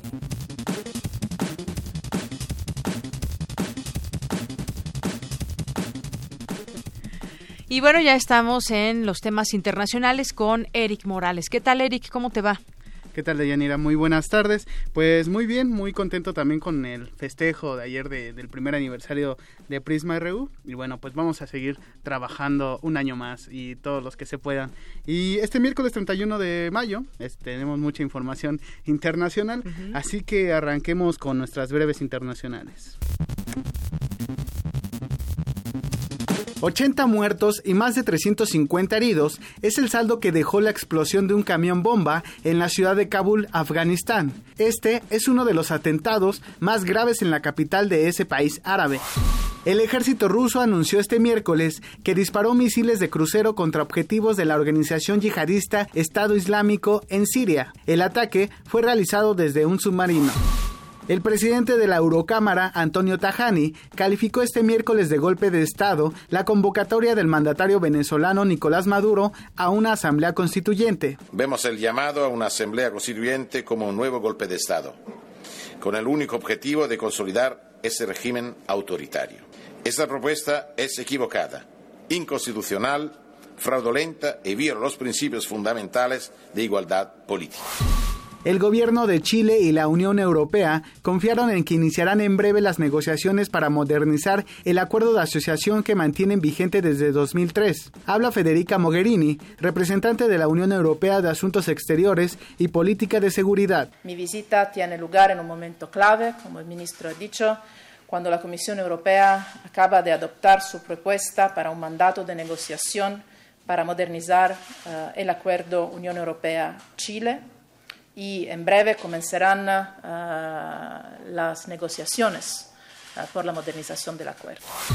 Por su parte, el canciller chileno Heraldo Muñoz destacó la importancia de la Unión Europea en su mercado. La Unión Europea para nosotros es un socio absolutamente fundamental. El, el segundo socio más importante como grupo de países. Es una fuente importantísima de inversiones el Senado brasileño retrasó las votaciones para la aprobación de las reformas laborales impulsadas por el presidente Michel Temer, involucrado en numerosos casos de corrupción. Habla el senador Romero Jucá. Tenemos la responsabilidad como país. Tenemos responsabilidad con más de 15 millones de desempleados y el 40% de la mano de obra de Brasil que es subempleada. No tienen contrato. Por tanto, lo que nosotros queremos crear es la formalización del empleo y la condición de empleabilidad y hacer que las personas mejoren su vida.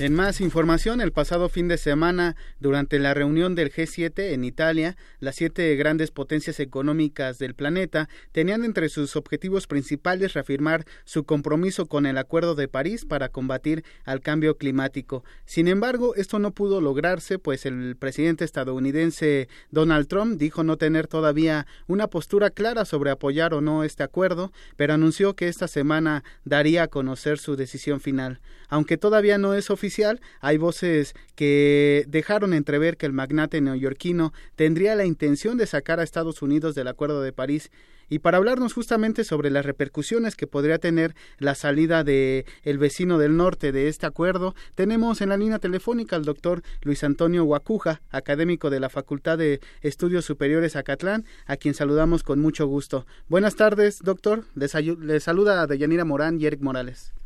¿Qué tal, Deyanira? Eric, saludos al auditorio. Buenas tardes. Muchas gracias por tomarnos la llamada. Y bueno, pues e, es importante este acuerdo de París, donde más de 195 países lograron ponerse de acuerdo para luchar contra el cambio climático, tomar acciones que permitan, pues, evitar eh, el, el, aumento de la temperatura y también reducir eh, la emisión de gases contaminantes de efecto invernadero y que, pues, es importante para, para todas las, las naciones del planeta. Los principales contaminantes, Estados Unidos y China, también en un inicio apoyaron este acuerdo y bueno, es un legado de la administración también de, del expresidente Barack Obama y ahora eh, el presidente Donald Trump dice no, no estar tan de acuerdo en que Estados Unidos permanezca en este acuerdo de París y también mostrándose como lo hizo desde su campaña escéptico ante este fenómeno. ¿Cuáles serían las repercusiones, doctor, de esta salida de, de Estados Unidos de este acuerdo tan importante? Eh, bueno, pues eh, muy lamentable, digamos, la, la decisión del, del, presidente estadounidense, sobre todo si se toma en cuenta el largo camino que, que, se ha transcurrido para llegar a un acuerdo de esta magnitud, desde la COP15, la conferencia de las partes en, en Copenhague, eh, se planteó un plan ambicioso para eh, eh, persuadir a, los países de, las Naciones Unidas a tener un, acuerdo de carácter vinculante. Tuvieron que pasar distintas eh, distintas cumbres hasta llegar a, la a la COP 21 en París en noviembre del 2015, donde eh, se consiguió incluso que eh, un buen número de, de países lo suscribieran, eh, 195 países entre ellos los países, por supuesto, de, la Unión Europea, China, Estados Unidos mismos, que lo, que lo ratificaron en septiembre del año pasado, y eh, se consiguió tener justamente este acuerdo de carácter vinculante, de carácter obligatorio, un compromiso serio con respecto al cambio climático, con la disminución eh, de CO2, de los gases de efecto invernadero y el compromiso de un eh, desarrollo sustentable la decisión ahora de, Estados Unidos, ¿no? un poco ratificada en esta reunión del G7, eh, provocó, por supuesto, muchas molestias de parte de, de, los, de los socios, particularmente europeos, y, representará, bueno, pues eh, que tendrá que haber un mecanismo de, de, salida, un mecanismo jurídico, una vez que este acuerdo ya entró en vigor y que fue ratificado por Estados Unidos, y eh, esta salida, pues, implicará, bueno, pues, eh, restar a uno de los socios fundamentales del mismo eh, y uno de los países también con mayor número de emisiones contaminantes. Es, digamos, es una noticia lamentable, es una noticia eh, que no viene bien en, ningún sentido, sobre todo con las últimas cifras de eh, que representa de lo que representa el cambio climático para, para nuestro planeta. Así es, doctor. Y voces tan importantes como la de el secretario general de la ONU, Antonio Guterres, quien ha pedido a los mandatarios de, de todo el mundo a que presten atención a estos documentos e investigaciones científicas que a la, eh, de alguna manera pues eh, son investigaciones sobre precisamente este cambio climático y que alertan sobre las repercusiones que puede tener pues los, los altos niveles de calentamiento global, como por ejemplo, primero que suban las temperaturas, además de que se acelera el deshielo de los polos y también pues esto provocará que el nivel del mar, del mar eh, crezca y algunas eh, ciudades eh, pegadas a las costas puedan desaparecer y producir migraciones pues masivas. eso es entre algunos de los efectos que podría tener la elevación de, de, la temperatura. Pero también pues eh, Donald Trump se ha mostrado escéptico y ha dicho que el calentamiento global es un invento de los chinos para frenar la producción y el mercado estadounidense. Es decir, a pesar de que hay distintas voces y distintas fuentes científicas que han alertado sobre este calentamiento global, pues Donald Trump se rehúsa a creer y está escéptico ante este fenómeno. Sí, por supuesto, digamos, un poco tratando de hacer un guiño a las empresas estadounidenses de la industria del carbón, cuando, pues hay que decirlo, ya no es una industria ni en apogeo, ni, ni mucho menos, tampoco representará económicamente una ventaja importante eh, ni para Estados Unidos ni para sus empresas, y sí, por el otro lado, aleja a, Estados Unidos del resto de, de sus socios, eh, se aísla también en esta parte, en este terreno político, y le deja su lugar a otro actor importante en la escena internacional que es China, ¿no? Que normalmente un país muy reticente, también eh, muy contaminante por sus industrias, eh, pues que ahora sea China quien dé ese paso adelante, eh, representa pues pues una nueva configuración del mapa político en temas específicos como es este del cambio climático.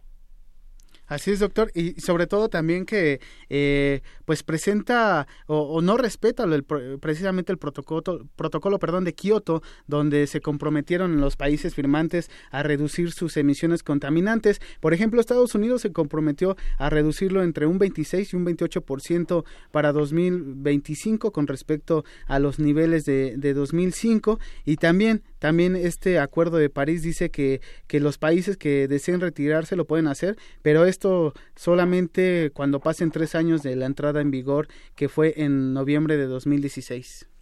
Sí, sin duda el Kioto es como el antecedente ¿no? Eh, de, las cumbres eh, sobre cambio climático, la conferencia de las partes, pero con la diferencia sustancial de que el Acuerdo de París pues sí tiene esa fuerza vinculante que compromete a los estados, justamente es eh, lo que propiciará la salida de Estados Unidos ¿no? de, este acuerdo, pues entonces eh, bajo los principios de internacionales dirá no estoy obligado a, cumplir con estos compromisos, ¿no? El, Kioto era un acuerdo de buenas voluntades, este es un acuerdo eh, con un alcance jurídico mucho más sólido y eh, pues resulta lamentable esta esta posición que también insisto aisla aislará a Estados Unidos de este y quizá de otros temas de interés global ¿no? esta reunión de líderes del, del G7 eh, pues eh, se vio contaminada eh, justamente por por estas manifestaciones respecto a la resistencia de Estados Unidos frente a este acuerdo no que despertó mucha ilusión que despertó mucho ánimo entre entre las partes eh, eh, porque fue un, de un largo alcance de compromiso y de la cantidad de países que decidieron eh, asumirlo con las consecuencias que ello implica en términos, insisto, en términos jurídicos, ¿no? Es un compromiso importante en términos multilaterales y bueno, no es el único ni será el último de los acuerdos de gran envergadura donde Estados Unidos decide mantenerse al margen pese al esfuerzo que hizo eh, Barack Obama para mantenerlo eh, en esta base sólida hasta que llegó a París. Oiga, doctor, y más allá de pues esas posturas que pueda tomar Donald Trump ante temas tan importantes importantes como es el cambio climático, pues el trabajo sin Estados Unidos sigue y lo que yo veo también es que pues en algunos años estaremos hablando de lo que se pudo haber hecho y esto pues puede o no incluir a, los Estados Unidos. Claro que es una es la potencia mundial y, y tendría que llevar a cabo también un trabajo coordinado, pero pues finalmente el trabajo continuará en este en este sentido. Sí, sí, totalmente. Eh, lo, que también hay que tomar en cuenta es nuestra posición geográfica y, y, los términos ahora en que se renegociará el, el Tratado de Libre Comercio de América del Norte, pues donde el tema medioambiental queda eh, con una fragilidad mayor, ¿no? Porque siendo también eh, Canadá, un impulsor de políticas importantes en materia medioambiental, México, que ha enarbolado mucho la defensa, sobre todo de este tema, eh, pues ahora, eh, teniendo un socio que muestra, muestra esta reticencia, pues también aleja, digamos, la posibilidad de que el contenido medioambiental que debía estar de manera mucho más sólida en el, en el acuerdo eh, entre las tres partes, pues eh, quede o permanezca eh, en esta en esta situación marginal.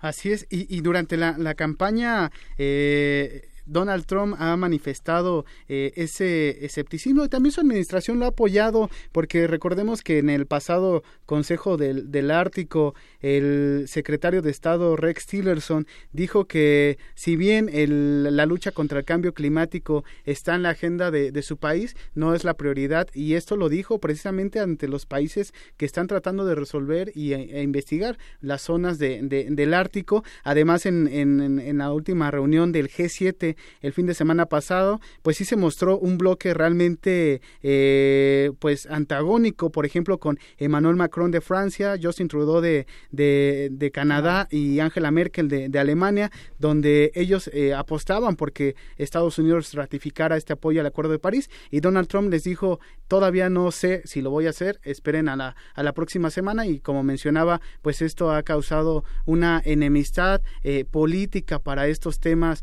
en cuanto al cambio climático.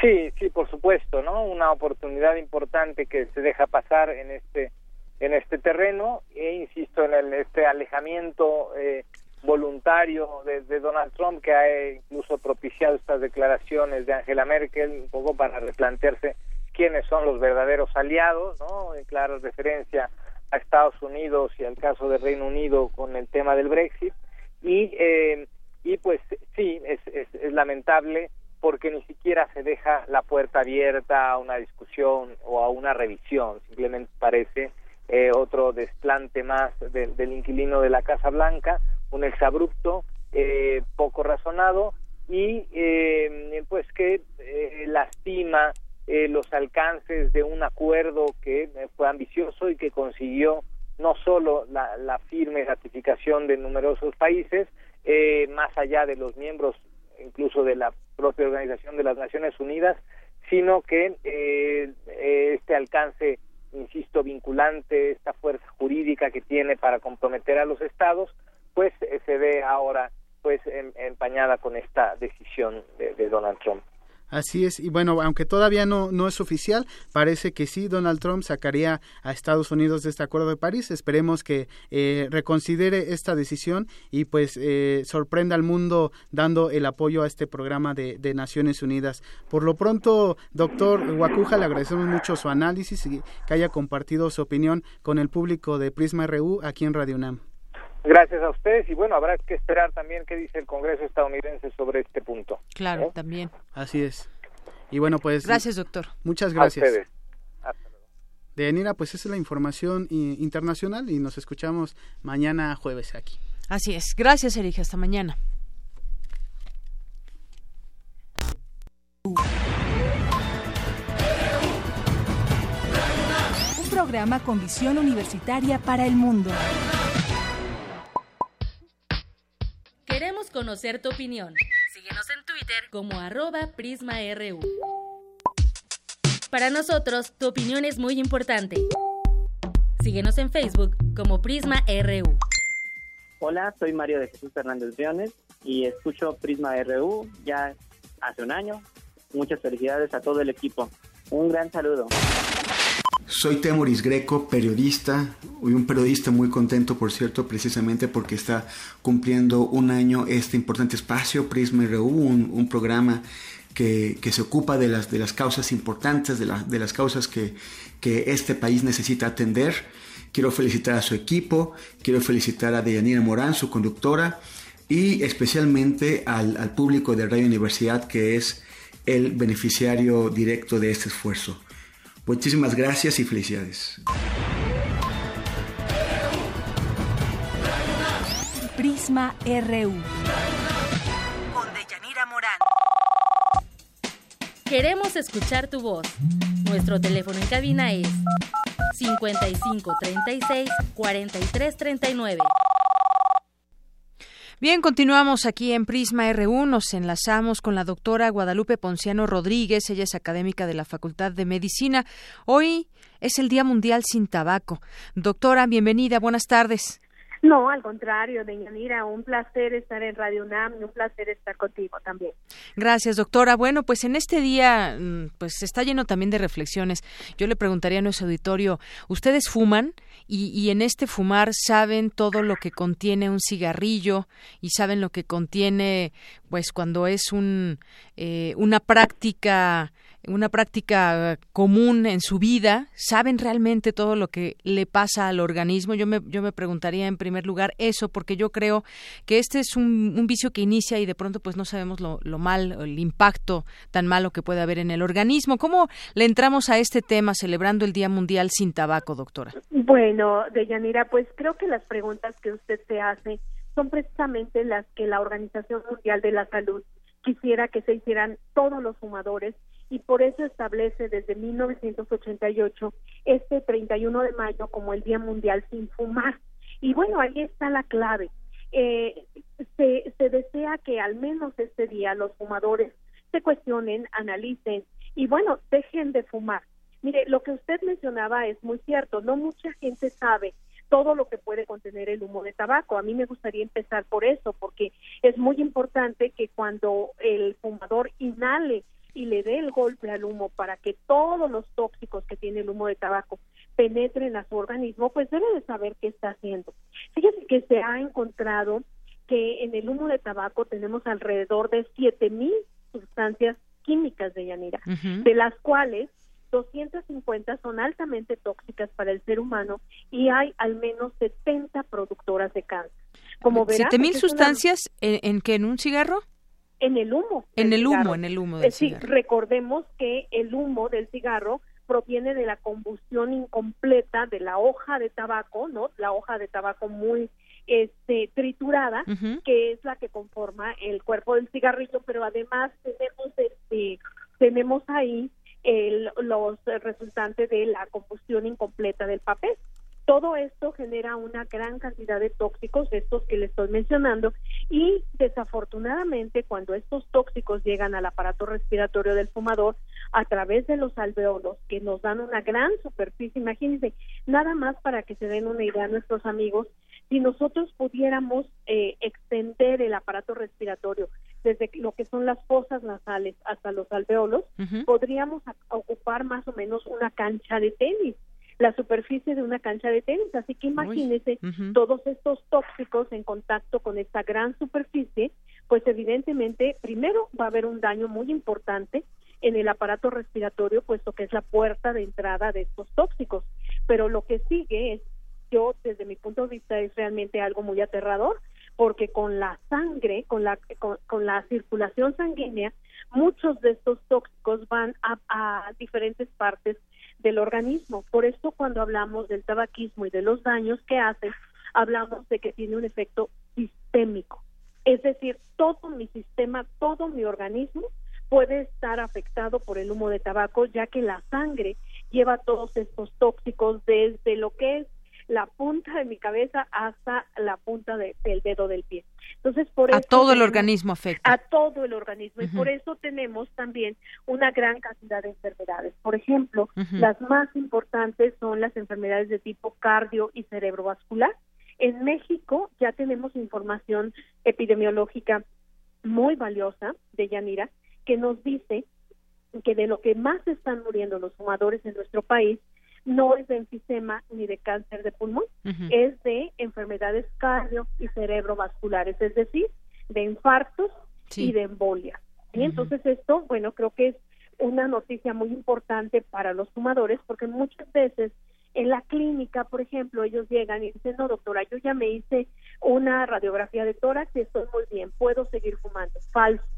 Falso porque sabemos que el tabaquismo afecta prácticamente a todo el organismo y está afectando de forma más agresiva al aparato cardiovascular. Entonces, por eso es, tan importante tener esta, esta idea. Y bueno, ¿qué me dice de cáncer? Cáncer, el tabaco. Provoca varios tipos de cáncer, no solamente, por ejemplo, pulmonar. el cáncer de pulmón, que claro, está tiene una asociación muy cercana. De cada 10 casos de cáncer de pulmón, sabemos que nueve están asociados con el consumo de tabaco, pero también puede asociarse de manera muy importante con cáncer de vejiga, se asocia con cáncer de laringe, con cáncer de cavidad bucal, en las mujeres, que esto es algo muy preocupante, eh, se asocia con cáncer cervicuterino, no solamente porque a la fumadora le da un mayor riesgo de tener infecciones por virus del papiloma humano, sino porque algunos de los tóxicos del humo de tabaco se acumulan en el mojo cervical y esto determina un riesgo para la producción de cáncer cervicuterino. Y también cáncer de mama, que ustedes que usted sabe, doña Mira, como mujer, que estos dos tipos de cáncer, bueno, son los que nuestra población están así, están teniendo un impacto muy importante. Estamos padeciendo mucho como, como sociedad. ¿Y, y hasta dónde, doctora, en qué momento uno se puede dar cuenta de que ya se volvió esto una enfermedad? Porque hay muchos fumadores sociales o ya fumadores crónicos que, pues bueno, no sé si estén percatados de su se percaten de su enfermedad, pero también qué pasa con las políticas para reducir su consumo.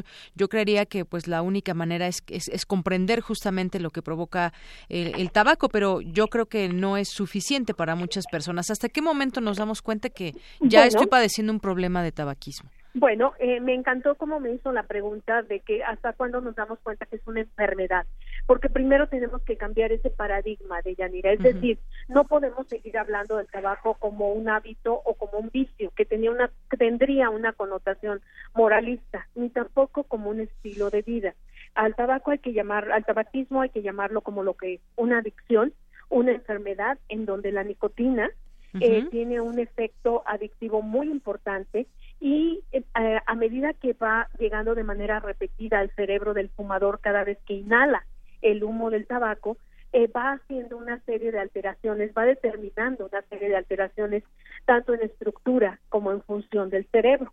Y bueno, ¿cómo nos vamos a dar cuenta que ya tenemos un cerebro adicto a la nicotina? Es muy sencillo, simplemente, eh, por ejemplo, en la mañana muchos fumadores cuando despiertan, lo primero que quieren hacer es fumar incluso antes de tomar cualquier alimento.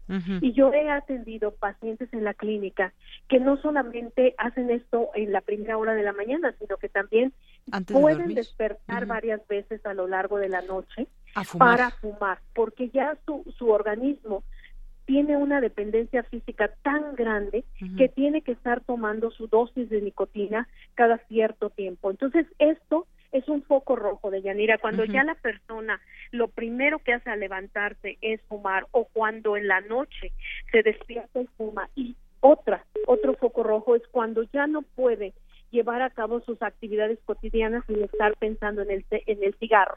¿Sí? Es decir, ya no puede hacer las cosas que normalmente hace. Yo tengo pacientes, por ejemplo, que dejan de ir al cine o que dejan de ir al teatro. Porque no pueden fumar en esos espacios o ya no visitan a una persona porque saben que en esa casa no se fuma. Estos son focos rojos que nos dicen cuidado, ya tu organismo está adicto a la, nicotina y cuando no metes esta nicotina se genera lo que llamamos síndrome de abstinencia, es decir, es una respuesta del organismo ante la falta de nicotina, puede ser nerviosismo, irritabilidad, cambios de humor muy brusco y desde el punto de vista fisiológico puede haber, por ejemplo, dolor intenso de cabeza, puede haber sudoración de las manos e incluso insomnio de manera muy importante y aumento del apetito. Entonces, como verá, esto, esto ya nos dice, cuidado, tú ya estás en un problema porque ya eres adicto al tabaco, ¿no? Entonces, este, y por eso precisamente, de Yanira, la Organización Mundial de la Salud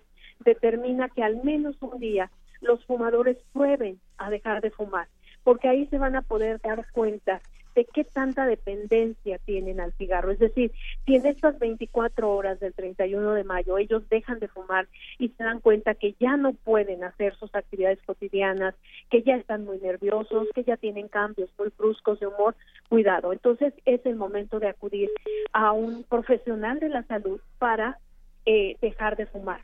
Y bueno, eh, la siguiente eh, pregunta que usted me hizo creo que también es muy importante y complementa todo esto de lo que estamos hablando, que son las políticas públicas. eh, desafortunadamente, bueno, el problema del tabaquismo no es un problema que, que surge hace pocos años, en realidad ya tenemos muchos años en la lucha en el control del tabaco y desafortunadamente las políticas públicas no han podido resolver esta problemática. En, por ejemplo, nada más para que tengan una idea, en 2004 y 2005 México como país firmó el convenio marco del control del tabaco de la Organización Mundial de la Salud.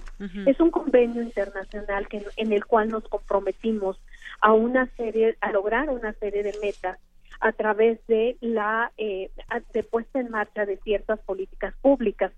Eh, desafortunadamente, pues vemos y bueno, hoy se dieron a conocer algunos datos muy interesantes, por ejemplo, de la de la encuesta eh, de la última encuesta, la ENCODAT.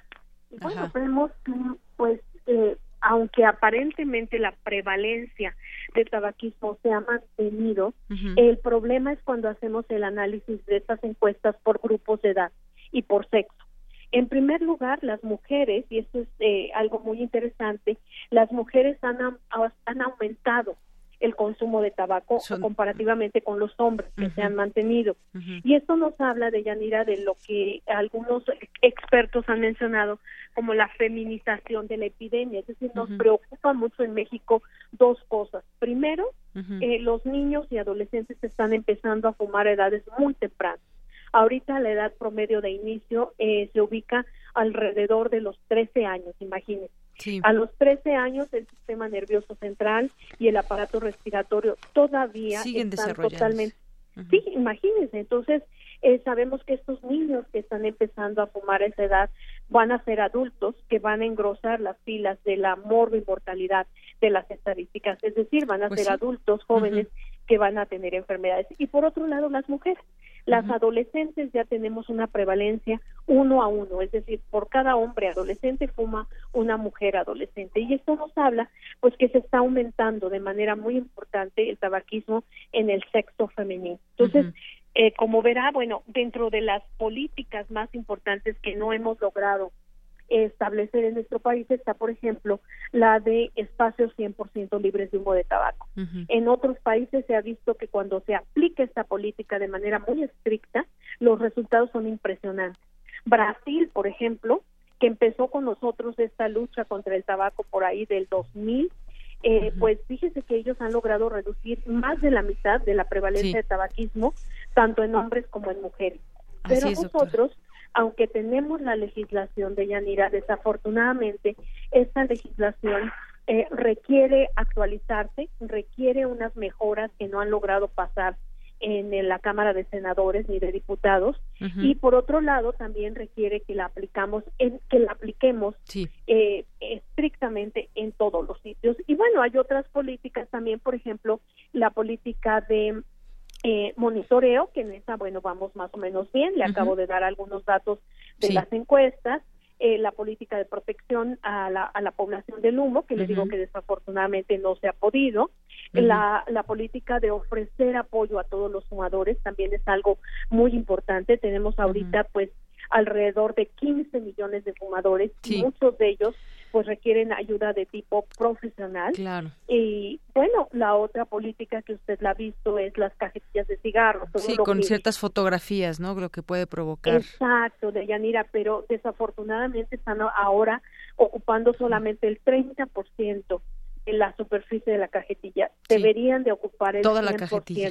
toda la cajetilla. Muy bien. E, e incluso ahora Sí. eh, hablamos del, epi- del etiquetado neutro, es decir, donde ya no hay marcas, ¿no? Así y es. otra cosa en donde pues nos ha faltado pues eh, eh, aplicar la política es incremento del precio del tabaco. Esto es algo eh, muy importante. ¿Cuánto cuesta una por- cajetilla? ¿Como 40 pesos, más a- o menos? Alrededor entre 40 47 pesos. Pues sí. Pero eh, Que no es barato, sabemos- pero pero llega a todos, porque además en cualquier lugar vemos a alguien que está vendiendo cigarros en el alto, en la tiendita eh, Exacto. callejera, eh, digo, Y- a pie y de eso- calle, muchos puestos Eso que venden menciona cigarros, usted pero bueno. es la, la forma más importante Sí. en cómo los adolescentes tienen su primer contacto con el Bien, cigarro a través de doctora. la compra de unidades que Así es. cuestan tres, cuatro pesos y que ese dinero sí lo tiene el adolescente. Probablemente no tenga para la cajetilla, pero sí para comprarlo de manera unitaria. Y de, de entrada de Yanira, Así es, eh, doctora. Pues la venta menor eh, pues eh, debería estar prohibida, ¿no? Muy bien. Pues sí, muchas gracias. Son muchos datos. Ojalá lo sigamos platicando en otro momento, doctora, porque es un tema bastante amplio. Por lo pronto, pues muchas gracias por tomarnos esta llamada. No, al contrario, y ojalá que todos los radioescuchas, al menos por hoy, de Yanira, le digan no al cigarro. Nos sumemos al Día Mundial sin Tabaco. Así es, doctora. Muchas gracias. Al contrario, gracias. Hasta luego. Muy buenas tardes, la doctora Guadalupe Ponciano Rodríguez, académica de la Facultad de Medicina. Zarpazo RU. Le- Adelante, Isaí. Buenas tardes. Muy buenas tardes, Deyanira. Pues hoy les tenemos la primera parte de la semblanza de Marco Antonio Zaragoza, que es doctorante en bioquímica en la UNAM y ultramaratonista. Escuchemos esta pequeña semblanza.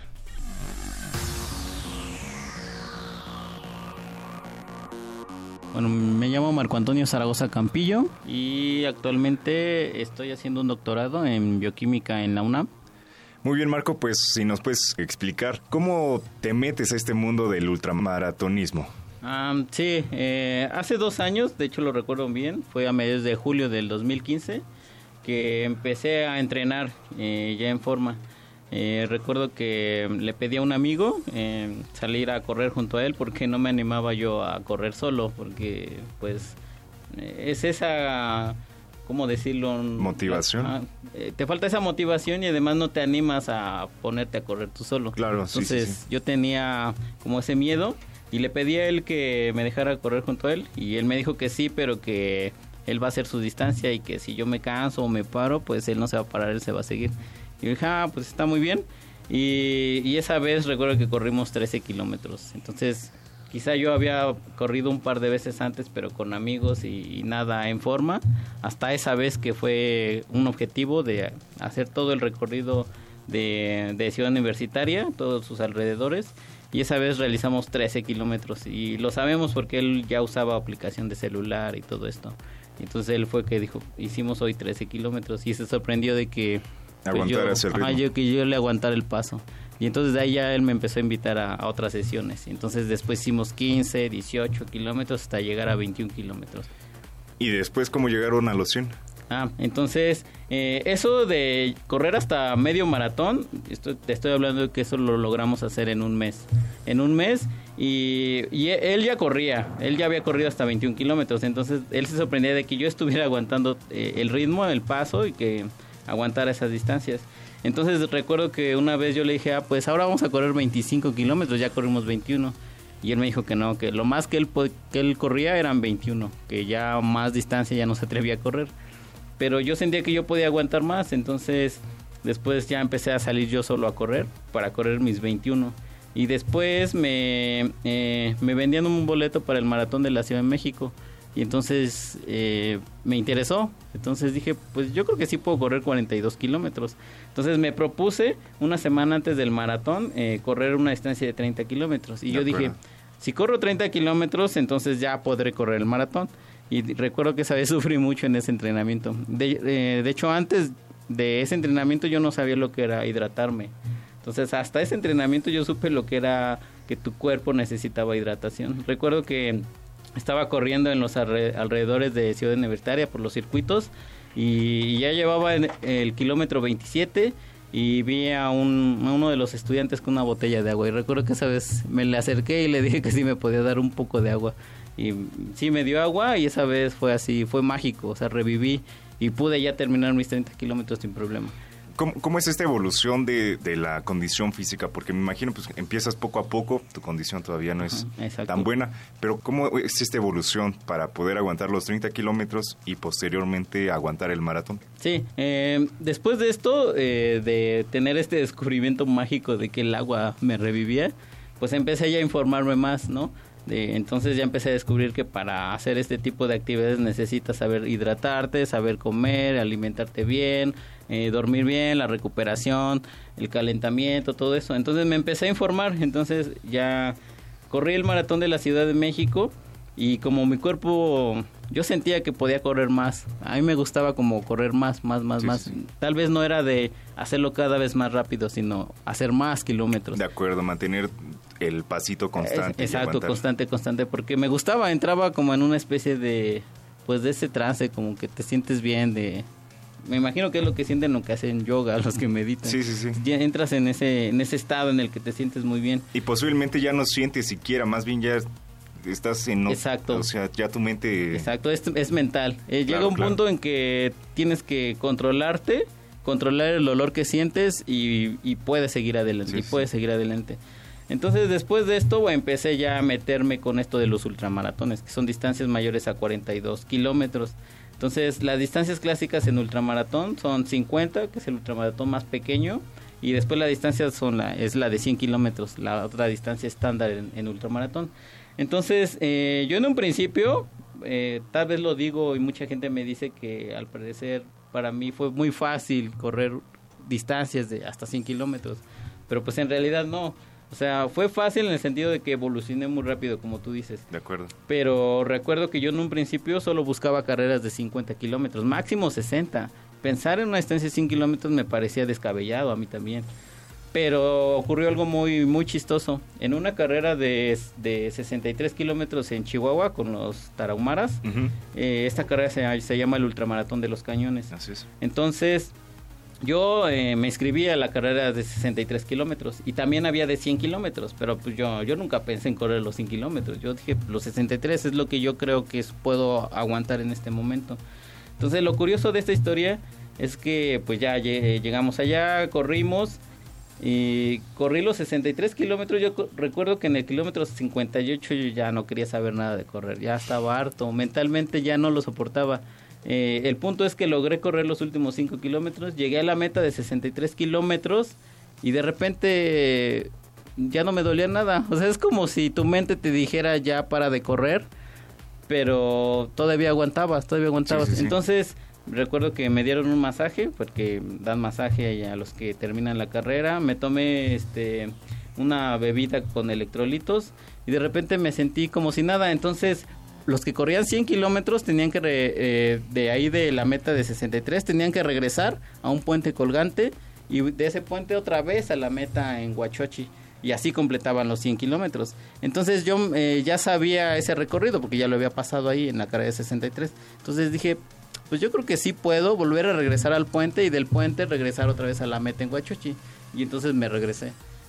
Había acabado mis 63 kilómetros y me regresé a completar los 100 kilómetros. Especial, o sea, no... O sea, podía correr los 100 kilómetros. Prisma RU.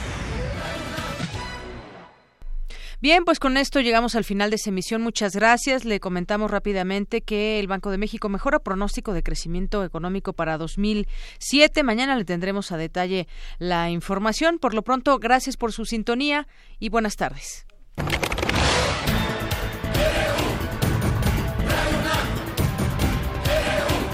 Prisma RU. Los perfiles del acontecer universitario de México y el mundo en una frecuencia. De lunes a viernes, de una a 3 de la tarde.